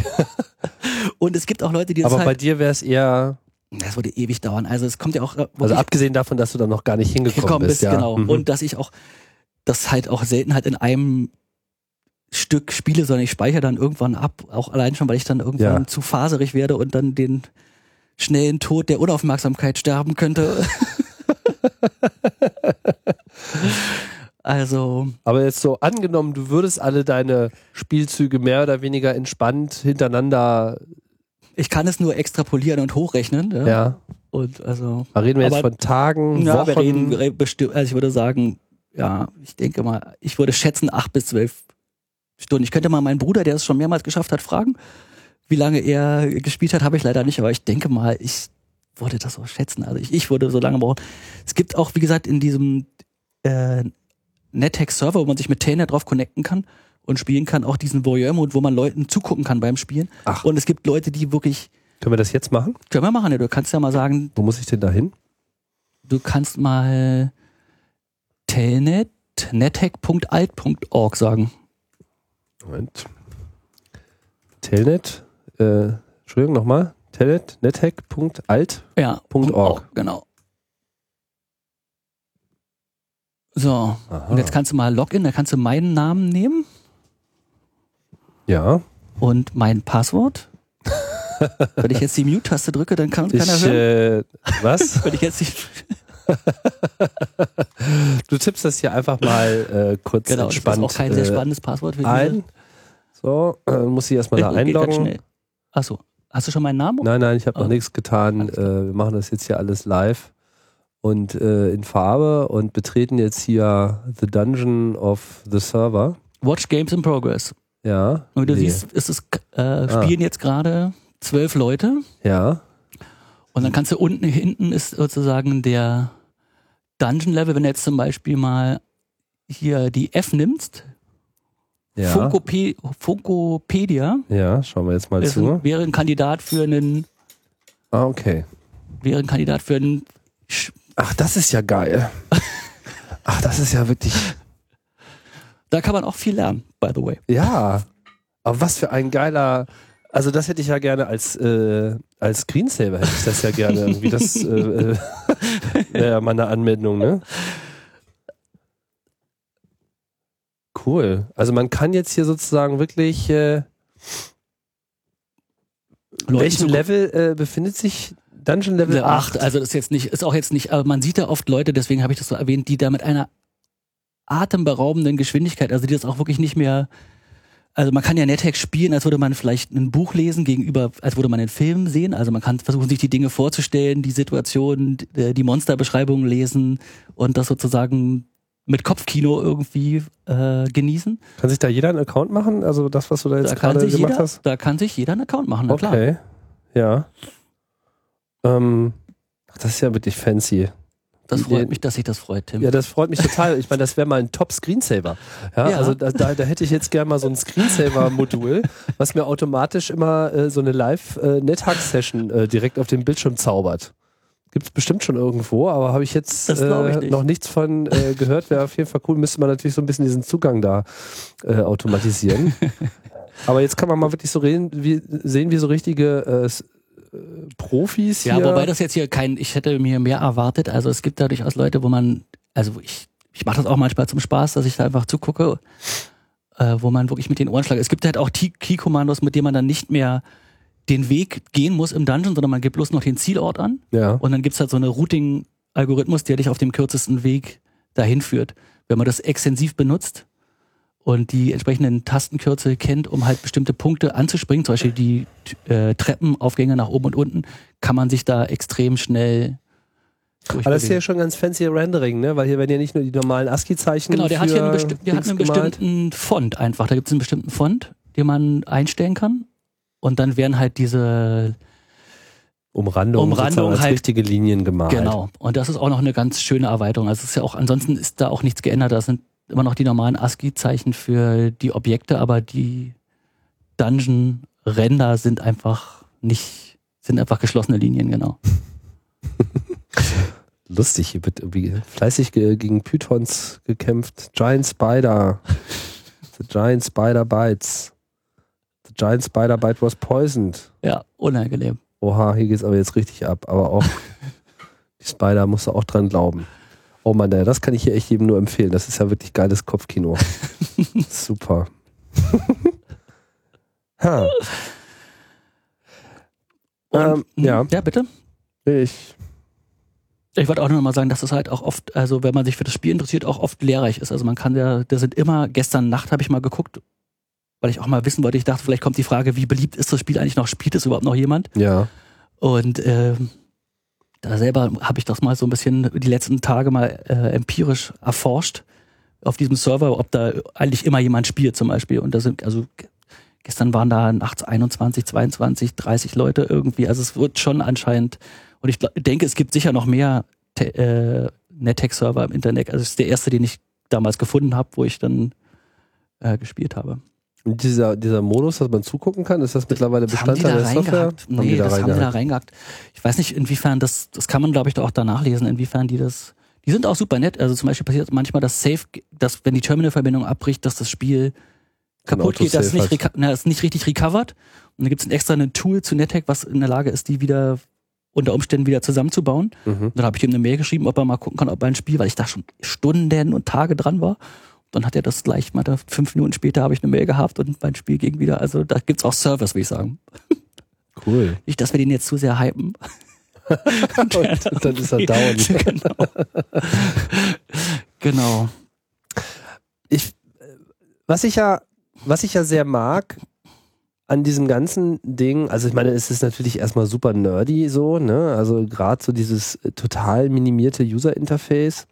Aber was sich hier, glaube ich, sehr schön zeigt, ist generell erstmal so die große Spielebegeistertheit oder sagen wir mal dieses Spielerische, weißt du, dieses äh, im besten äh, äh, Wortsinne kindische, was ja diese ganze Computerkultur eigentlich von, aus meinem Blickwinkel auf jeden Fall äh, immer begleitet hat, das, das ist irgendwie äh, bei NetHack irgendwie in Code gegossen.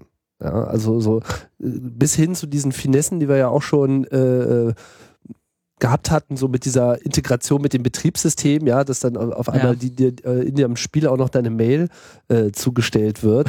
Da, da bin ich wirklich komplett aus den Puschen gefallen. Das das, das, das, genau. Was passiert jetzt? Genau. Tage gebraucht, bis ich das überwunden habe. Aber die- einfach so eine großartige Idee und dann eben auch noch so äh, wunderbar umgesetzt. Und Das, auch äh, eigentlich so naheliegend, ja, wenn man halt jetzt die ganze Zeit an seinem, gerade damals hatte man ja nur ein Terminal und man hat halt war in sein Spiel versunken, war natürlich auch, glaube ich, ganz praktisch, dass wenn man dann ja, man Mail wollte seine hast- Mail nicht verpassen. Ja. Genau, also das war, hatte auch total, wir mal, seine Berechtigung darüber.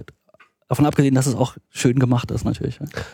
Was ich damit sagen will, ist, Ja. dass, glaube ich, so über diese Auseinandersetzung mit diesem Spiel hier, das ja so, das hat, also einerseits hat man ein Spiel, ja, man hat sozusagen eine, eine, eine Beschäftigung und kann sich hier auch relativ komplexen äh, äh, Problemen aussetzen und mal versuchen, da sein Hirn dran zu schleifen, aber man lernt halt eigentlich auch eine ganze Menge darüber, wie so diese ganze äh, Szene auch an der Stelle gestrickt ist. Ja, ich glaube ich auch, durchaus. Also ich habe auch sozusagen so ein bisschen, man kriegt so ein Gefühl, also bisschen für die Unix, also damals auch diese Sache zum Beispiel, was wir hatten mit den Keybindings und so weiter. Also das war dann schon, ich hatte das Spiel erst gespielt und dann VI gelernt und bestimmte Sachen waren mir dann, Sofort vertraut. genau, Ja. waren mir gegenwärtig. Also das kann man schon sagen. Aber das ist, ist natürlich auch vielleicht aus der, einfach aus diesem Kontext, es kommt halt alles aus diesem Unix-Kontext, das kommt halt alles aus einem Urschleim Ja. sozusagen. Also das ist aber nicht so verwunderlich, dass es dort äh, da immer wieder Parallelen gibt. Gibt es denn noch andere ähm, Events, jetzt außer dem, was du da schon äh, äh, Diese- genannt hast, diese NetHack Dieses Competition? Def- das, das ist das Einzige, was ich habe. Also das, wovon ich weiß. Das wird auch immer auf Slashdot dann gefeatured vorher, dass man das nicht verpasst. ja. Ich habe aber auch ein, also selber nur einmal. Kann man da auch so live zugucken? Bin ich nicht sicher, ehrlich gesagt. Also wollte ich vorhin sagen, es geht vielleicht, die geben sich auch relativ viel Mühe, da halt Infrastruktur drumherum zu bauen mit verteilten Servern und dann hast du halt eine User-Datenbank, die sie irgendwo pflegen müssen, weil da halt das auf allen Servern und dann halt die Highscore-Listen mergen. Da gibt's dann auch entsprechend verrückte Competitions, die sich selbst einfallen lassen. Zum Beispiel, wer auf die unterschiedlichsten Arten am meisten, also meisten unterschiedlichen Arten stirbt. Also man kann auf kolossal verrückte Art und Weise dieses äh, Spiel verlassen. Und es ist eine das? Challenge.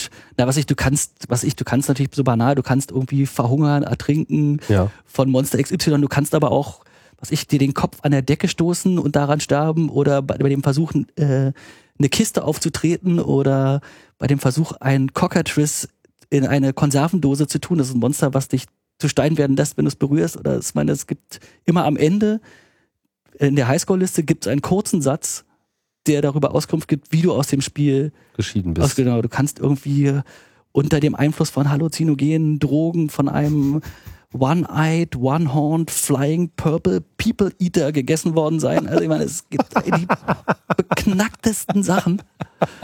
Und das ist, haben die auch zu einer Competition äh, zum Beispiel gemacht. Also du kannst einfach da hingehen und versuchen, so oft wie möglich zu failen, aber bitte auf unterschiedliche Art und Weise.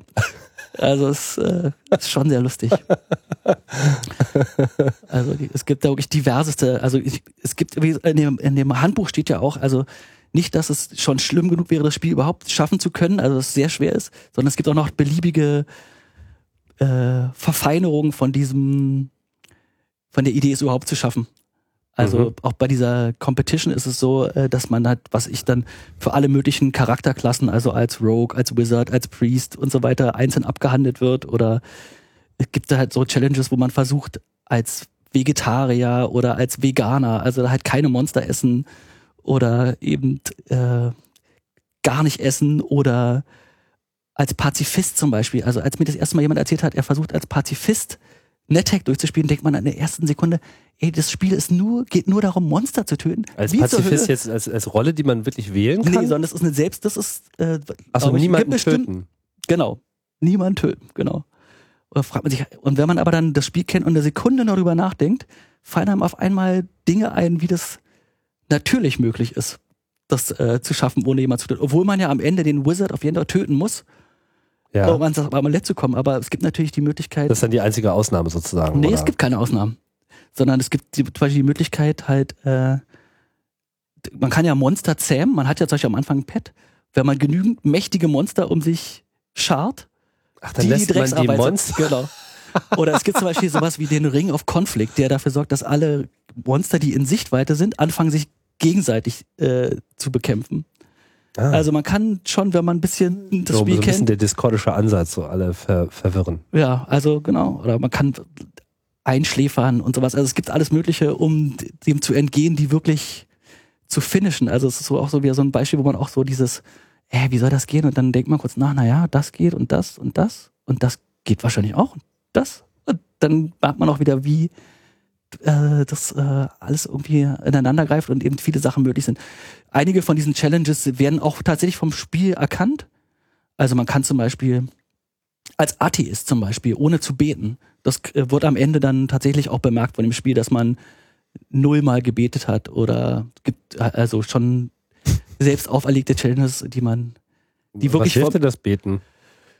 das ist oft das Mittel der letzten Wahl. Also wenn du wirklich kurz vorm Verhungern bist oder nur noch einen Hitpoint hast und der Drache oder du von Drachen umringt bist oder zum Beispiel auch Klassiker, was weiß ich, irgendeine Wehrkreatur hat dich gebissen und du hast dich dann, verwandelt sich andauernd in eine Wehrratte oder in einen Wehrwolf, was extrem lästig ist, weil du Achso, man wird gebissen und verwendet, man wird wird, dann- selber zu einem Genau, Tier. das, Aha. das kann passieren. Also bei diesen Wehrkreaturen, die werden dann periodisch dann und das loswerden wir. Da gibt's natürlich andere Möglichkeiten, aber mal schnell Stoßgebet, wenn dir der Gott gut gesonnen ist, Mhm. ist auf jeden Fall eine softe Methode, sich aus der Affäre zu Achso, der Gott ist da sozusagen so eine Art äh, Zufallszahlengenerator. Der ist kein Zufallsgesonnen, der ist ne, wohlgesonnen, der kann, du kannst mit deinem Gott per Du oder sein sozusagen, ja, je nachdem wie du dir so spielst, ob du ihm gefällig spielst oder nicht oder eben nicht, dann kannst du auf seine Hilfe auch nicht rechnen. Ganz im Gegenteil, dann kann es passieren, dass wenn du betest, er dich noch mit einem Blitzschlag irgendwie äh, bestraft. Also dieser Gott ist sozusagen dann auch immer noch ein bisschen mit dabei. Der ist dabei, es sei denn, man kann natürlich, wie gesagt, als Athe mit atheistischem Ansatz spielen und sagen, ich brauche den nicht. Ja? Hier, Gott, my ass. Ich brauche dich nicht. Und Ja. dann, äh, das wird, wie gesagt, also das ist wäre zum Beispiel eine von diesen Möglichkeiten noch, äh, sich das, das Spiel selbst noch schwieriger zu machen, sich selbst noch Dinge aufzuerlegen, äh, um es, um noch halt sp- spannender, interessanter zu machen. Was gibt's denn sonst noch so für? Also ich, ich habe jetzt gerade gar keine Lust, diese Sendung äh, zu beenden, ohne nicht von irgendeinem großartigen weiteren lustigen Detail. Es gibt zum Beispiel die äh, Diskussion, die haben. theoretische Diskussion darüber, ob es möglich ist, unendlich im Dungeon zu überleben. Also, Mhm. der, äh, ob es möglich ist, für ewige Zeit. Also die eigentliche Idee ist ja dann irgendwann wieder dann den Dungeon zu verlassen und in den in die Astralebene aufzusteigen. Ja. Ne? Aber es gibt Leute, die sich darüber ernsthaft Gedanken gemacht haben, ob es denn möglich sei, ewig dort unten zu bleiben, ohne zu verhungern und ohne von Monstern gefressen zu werden. Ja. Und da gab es tatsächlich dann solche Ideen, also Sachen, die natürlich auch jenseits meiner irgendwie, also es gab Leute, die dann Strategien haben. Also man verliert immer ein bisschen Energie durch einfach Dasein, also im Sinne von, äh, wie sagt man, Pure Existenz, einfach der Basisverbrauch. genau, also genau, was man eben, was dann zu Hunger führt und so Ja. weiter. Es gibt dann halt dann Ringe, die die äh, Verdauung verlangsamen und sowas. Dann kann man sich zwei davon an jede Hand setzen und dann kann man sich mit Steinmauern umgeben, unter denen Monster, spezielle Monster platziert sind, sodass es nicht möglich ist, dass irgendein Monster durch die Steine dringt, weil sie nicht gleichzeitig da sein können und das Monster da, da ist. Also Ah. komplizierteste Verfahren, die da angeblich dazu führen, dass man, ich meine, niemand macht das natürlich. Ja, aber also, wie platziert man den Monster? Die muss man dann irgendwie auch mit irgendeinem Zauberspruch ja, es gibt, für sich ja, einnehmen es gibt was? die Möglichkeit, äh, halt den Scroll of Genocide, mit dem man ganze Monsterklassen ausradieren kann. Das ist auch noch so eine Challenge, ohne, ohne zu genociden zum Beispiel. Das ist auch eine Sache, die sie vom Spiel gemacht hat. Und wenn man da, wenn man da den Curse Scroll hat, dann passiert das Gegenteil, dann wird der Level bevölkert mit diesen Level, mit, äh, passiert Ah. er bevölkert mit diesem Monster. Damit kann man das äh, zum Beispiel erreichen. Also es ist halt, Aber die sind dann doch erstmal gegen einen. ja, aber das sind, in diesem Fall ist es, war es irgendein Slime-Mode, also irgendein Monster, was sich nicht bewegt Mhm. und einfach nur da ist, glaube ich, und unter Steinen existieren kann wahrscheinlich. Und dann ist dadurch gewährleistet, dass du so eine Art Schutzmauer um dich aufgebaut hast, die sozusagen, Weil der Platz besetzt ist. weil der Platz besetzt ist durch den Stein. Es gibt Monster, die halt durch den Stein durchgehen können, aber wenn da schon dieser grüne Schleim drunter ist, ah. dann lässt das Spiel es nicht zu, dass beides geht. Und dann hat man sich schon mal vor dieser Gefahr, dass, dass man von irgendwas totgehauen wird. Äh, dann hat man noch das Problem, dass man hu- hungert. Und ich weiß nicht, ob das wirklich lösbar ist. Also es gibt hier Leute, die sich da auch auf einem sehr theoretischen Level beschäftigen. Ja, Ja, also, offensichtlich. ja. Aber das ist, glaube ich, schon so ziemlich der Gipfel von dem, was ich äh, mir so ha- angelesen habe. Leute nachdenken. Ja, aber wir können das Spiel weiterempfehlen. Du kannst es weiterempfehlen. Ich kann es, äh, ich kann es nur unter dem Vorbehalt, dass es, wenn man erstmal in dem Stadium ist, dass ich habe halt wirklich wahrscheinlich Monate meines Lebens darin verbracht. Also wenn man sich davor nicht scheut, würde ich es weiterempfehlen, auf jeden Fall, natürlich. Soll ja so Leute geben, Ja. die durchaus mal ein bisschen bereit sind, etwas Zeit zu investieren. Es gibt auch Leute, Aber es, die. ich meine, es ist, es ja. ist doch auch nicht, ich meine, es ist ja jetzt nicht nur Zeitverschwendung, sondern üblicherweise schärft man ja eigentlich an solchen Spielen auch enorm seine Beharrlichkeit. Also ich würde sogar fast sagen, das ist sozusagen Hackerfutter in, insofern, als dass man äh, lernt, sich einfach äh, nicht, dass man lernt, nicht früh aufzugeben das stimmt. Also eine und auch komplexe Lösungen zu äh, akzeptieren und dann auch entsprechend zu suchen. Genau, also da kann man auf jeden Fall seine Hartnäckigkeit deutlich äh, schärfen an diesem Spiel. Und ist natürlich auch einfach eine, ist auch einfach wirklich eine, also es ist Recreation, es ist auch wirklich eigentlich eine, also mir hilft es oft, um einfach ab, auch abzuschalten. Weil wenn man es halt einigermaßen spielen kann, kann man es auch auf so eine meditative Art im Prinzip ja äh, schon fast spielen. Aber ja, es gibt auch natürlich Leute, die sich, ich kenne auch viele Freunde von mir, die damals viel Rollenspiel gespielt haben und die an NetHack nie rangekommen sind, auch die auch berechtigte Kritik haben, zum Kritik haben. Also zum Beispiel diese, es gibt durchaus die Fälle, gerade am Anfang, wo man den Tod nicht verhindern kann, egal wie man sich anstellt. Also man macht eine Kiste auf, die ist irgendwie äh, magisch, äh, mit einer magischen Falle versehen und dann wird man halt, was ich, mit dem Elektroschock erwischt und man ist dann tot. Also obwohl man, das Spiel ist nicht immer fair, will ich damit sagen. Also Ja. man hat keine Möglichkeit durch Suchen oder Examen oder irgendwas vorher rauszufinden, äh, was da ist. Man, und man ist auch darauf angewiesen, bestimmte Dinge einfach zu tun, weil man sonst eben nicht spielen kann. Also es gibt Gibt schon auch Dead Ends gibt, sozusagen. ja, genau. Also das gibt auch, wo ich dann auch nie sagen konnte, ja, das stimmt nicht oder so. Also es ist einfach schon natürlich. Und denkst du, das war Absicht? Oder sind das Bugs? Ist das sozusagen so, dass das Spiel auch gar nicht Das will, dass man immer Developer-Team hat an kann? alles gedacht, Tim. Ah, Das war natürlich Absicht.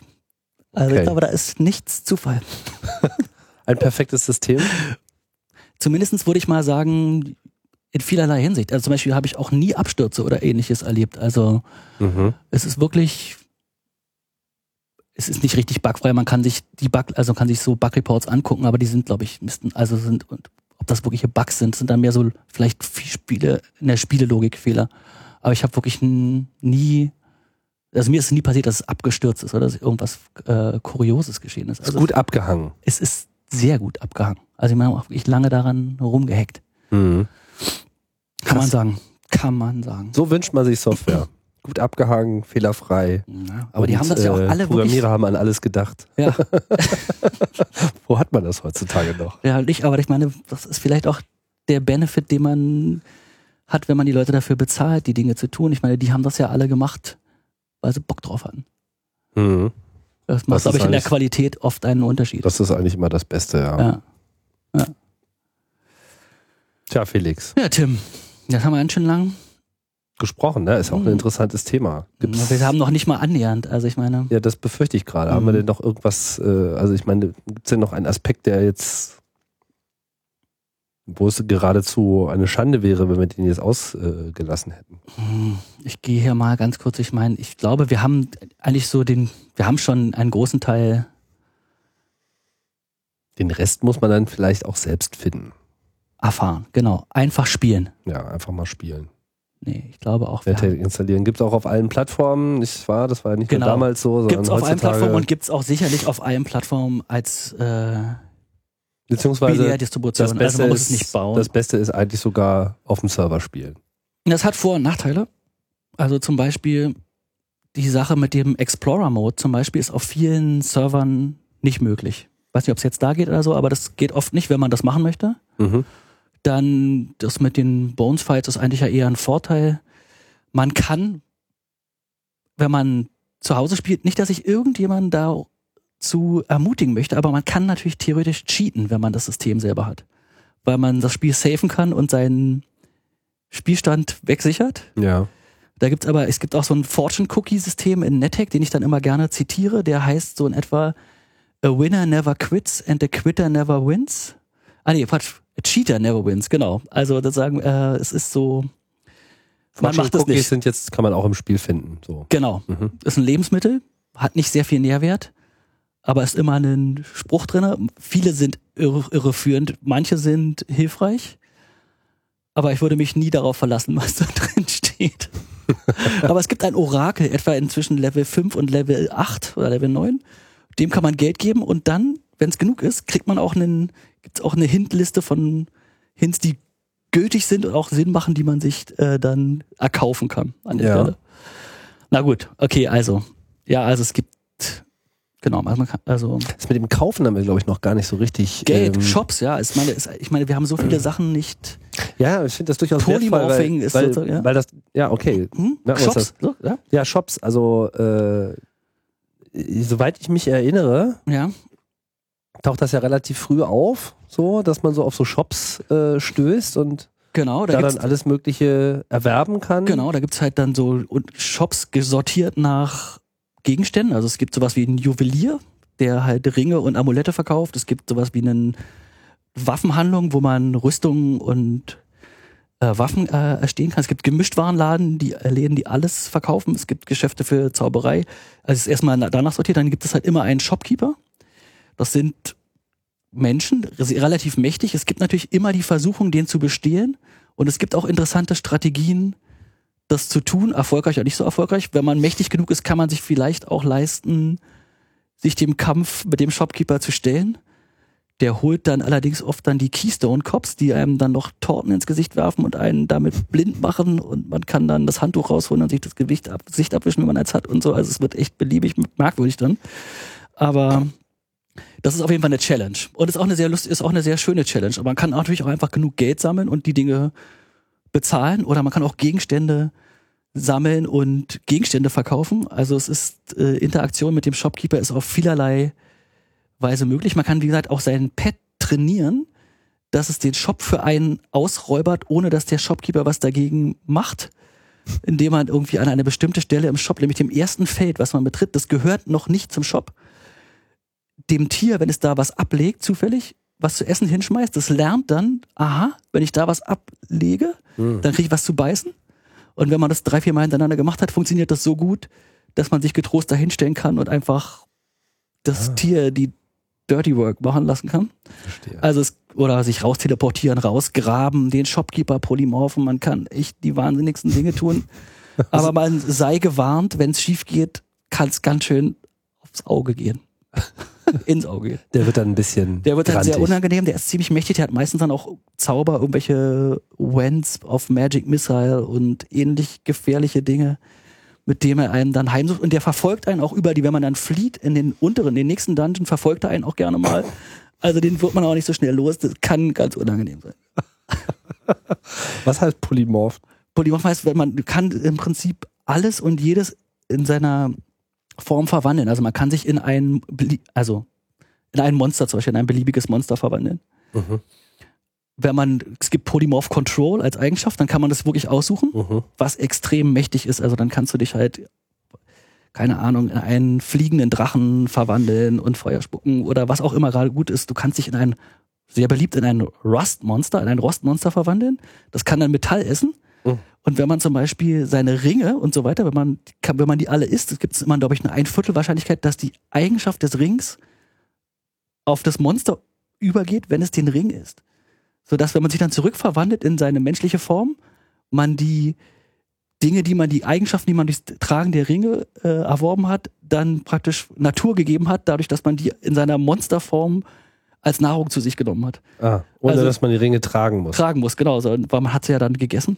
Aber wo ist der Unterschied, ob man sie nun trä trägt oder Tragen kannst du nur zwei, an der linken und an der rechten Hand eine. Ah, das heißt, man kann dann mehrere miteinander kombinieren. genau, du kannst ja noch, genau, genau. Mhm. Also das geht, geht in die absurdesten, also mit Polymorphen kann man, man kann auch Gegenstände poly- polymorphen, da kann man die verrücktesten Dinge machen. Man kann sich in einen Drachen polymorphen, dann kann man eine Frau, wenn man, entweder man hat als Frau angefangen oder man verwandelt sich in eine, Ja. mit einem Amulett of Change, dann kann man das Sit-Kommando ausführen, dann setzt man sich hin, legt ein Ei, dann wartet man eine Weile, dann schlüpft dann ein Drache raus, der ist dann zahm als ein Haustier und man kann es dann beliebig weitertreiben, wenn man einen Sattel hat und reiten kann, kann man den, das Drachenkind satteln, reiten und damit durch die Gegend fliegen. Also du magst, Tim, es geht einiges, Polymorphen ist mächtig, Eierlegen ist möglich, Ja, es geht einiges, ja. Es geht einiges in der Tech. richtig. Mind blown. Ja, kind of. Gut. Ich glaube, an der Stelle können wir es dann äh, auch erstmal dabei belassen. Wir freuen uns ja auch noch sehr über äh, informierte, kluge weitere Anmerkungen in den Kommentaren. Ich sehe da äh, gerade so einiges kommen, worüber sich äh, erfahrene NetHack-Spieler wahrscheinlich auch gerne austauschen. Ja.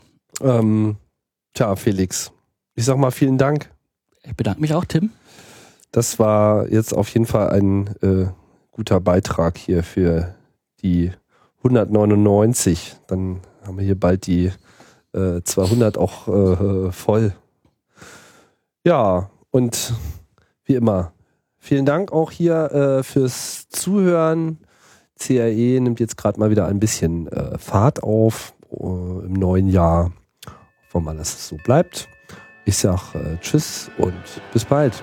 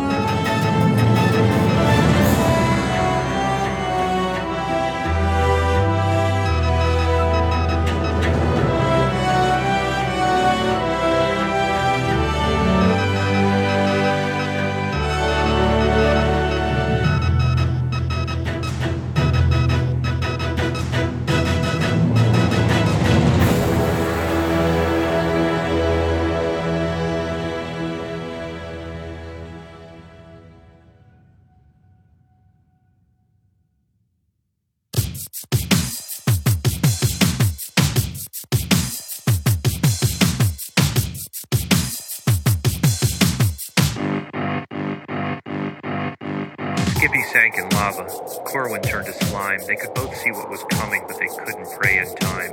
Pinky fought a soldier ant that crawled out of his backpack. They were all in love with Diane. They were doing it in NetHack. Bertha swung Mjolnir like a Valkyrie in the rain. Then she lost her mind as Sokoban, a flayer, ate her brain. They were all in love with Diane, using every keyboard function as they tried to find the amulet somewhere in the dungeon. I don't mind the text sometimes, the images it shows. Running from the D's and L's and killing all the O's. Faded prints and subtle hints and fortune cookie lies.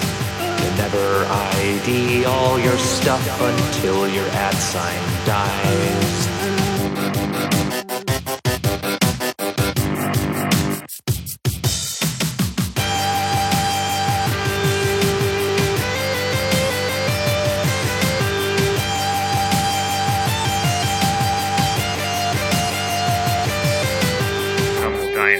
Pursuit, fleeing from a shop. Some will eat a rubber hose wielded by a cop. Some will stand there paralyzed. Some will go down punching as they try to find the amulet somewhere in the dungeon. I don't mind the text sometimes, the images it shows. Running from the D's and L's and killing all the O's.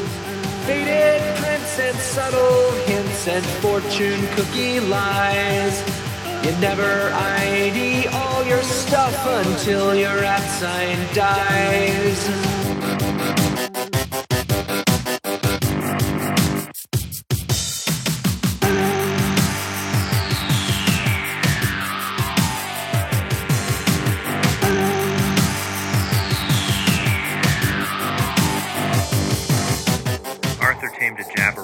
died when it went feral wielded a cockatrice, he fell down in the stairwell. Theseus was butchered when he misspelled Elbereth. Carmen ate Medusa, yet another stupid death. Chauncey fought the Oracle. He knew that it was chancy because you ask a stupid question and you'll get a stupid answer. They were all in love with Diane. They were perilously plunging as they tried to find the amulet somewhere in the dungeon.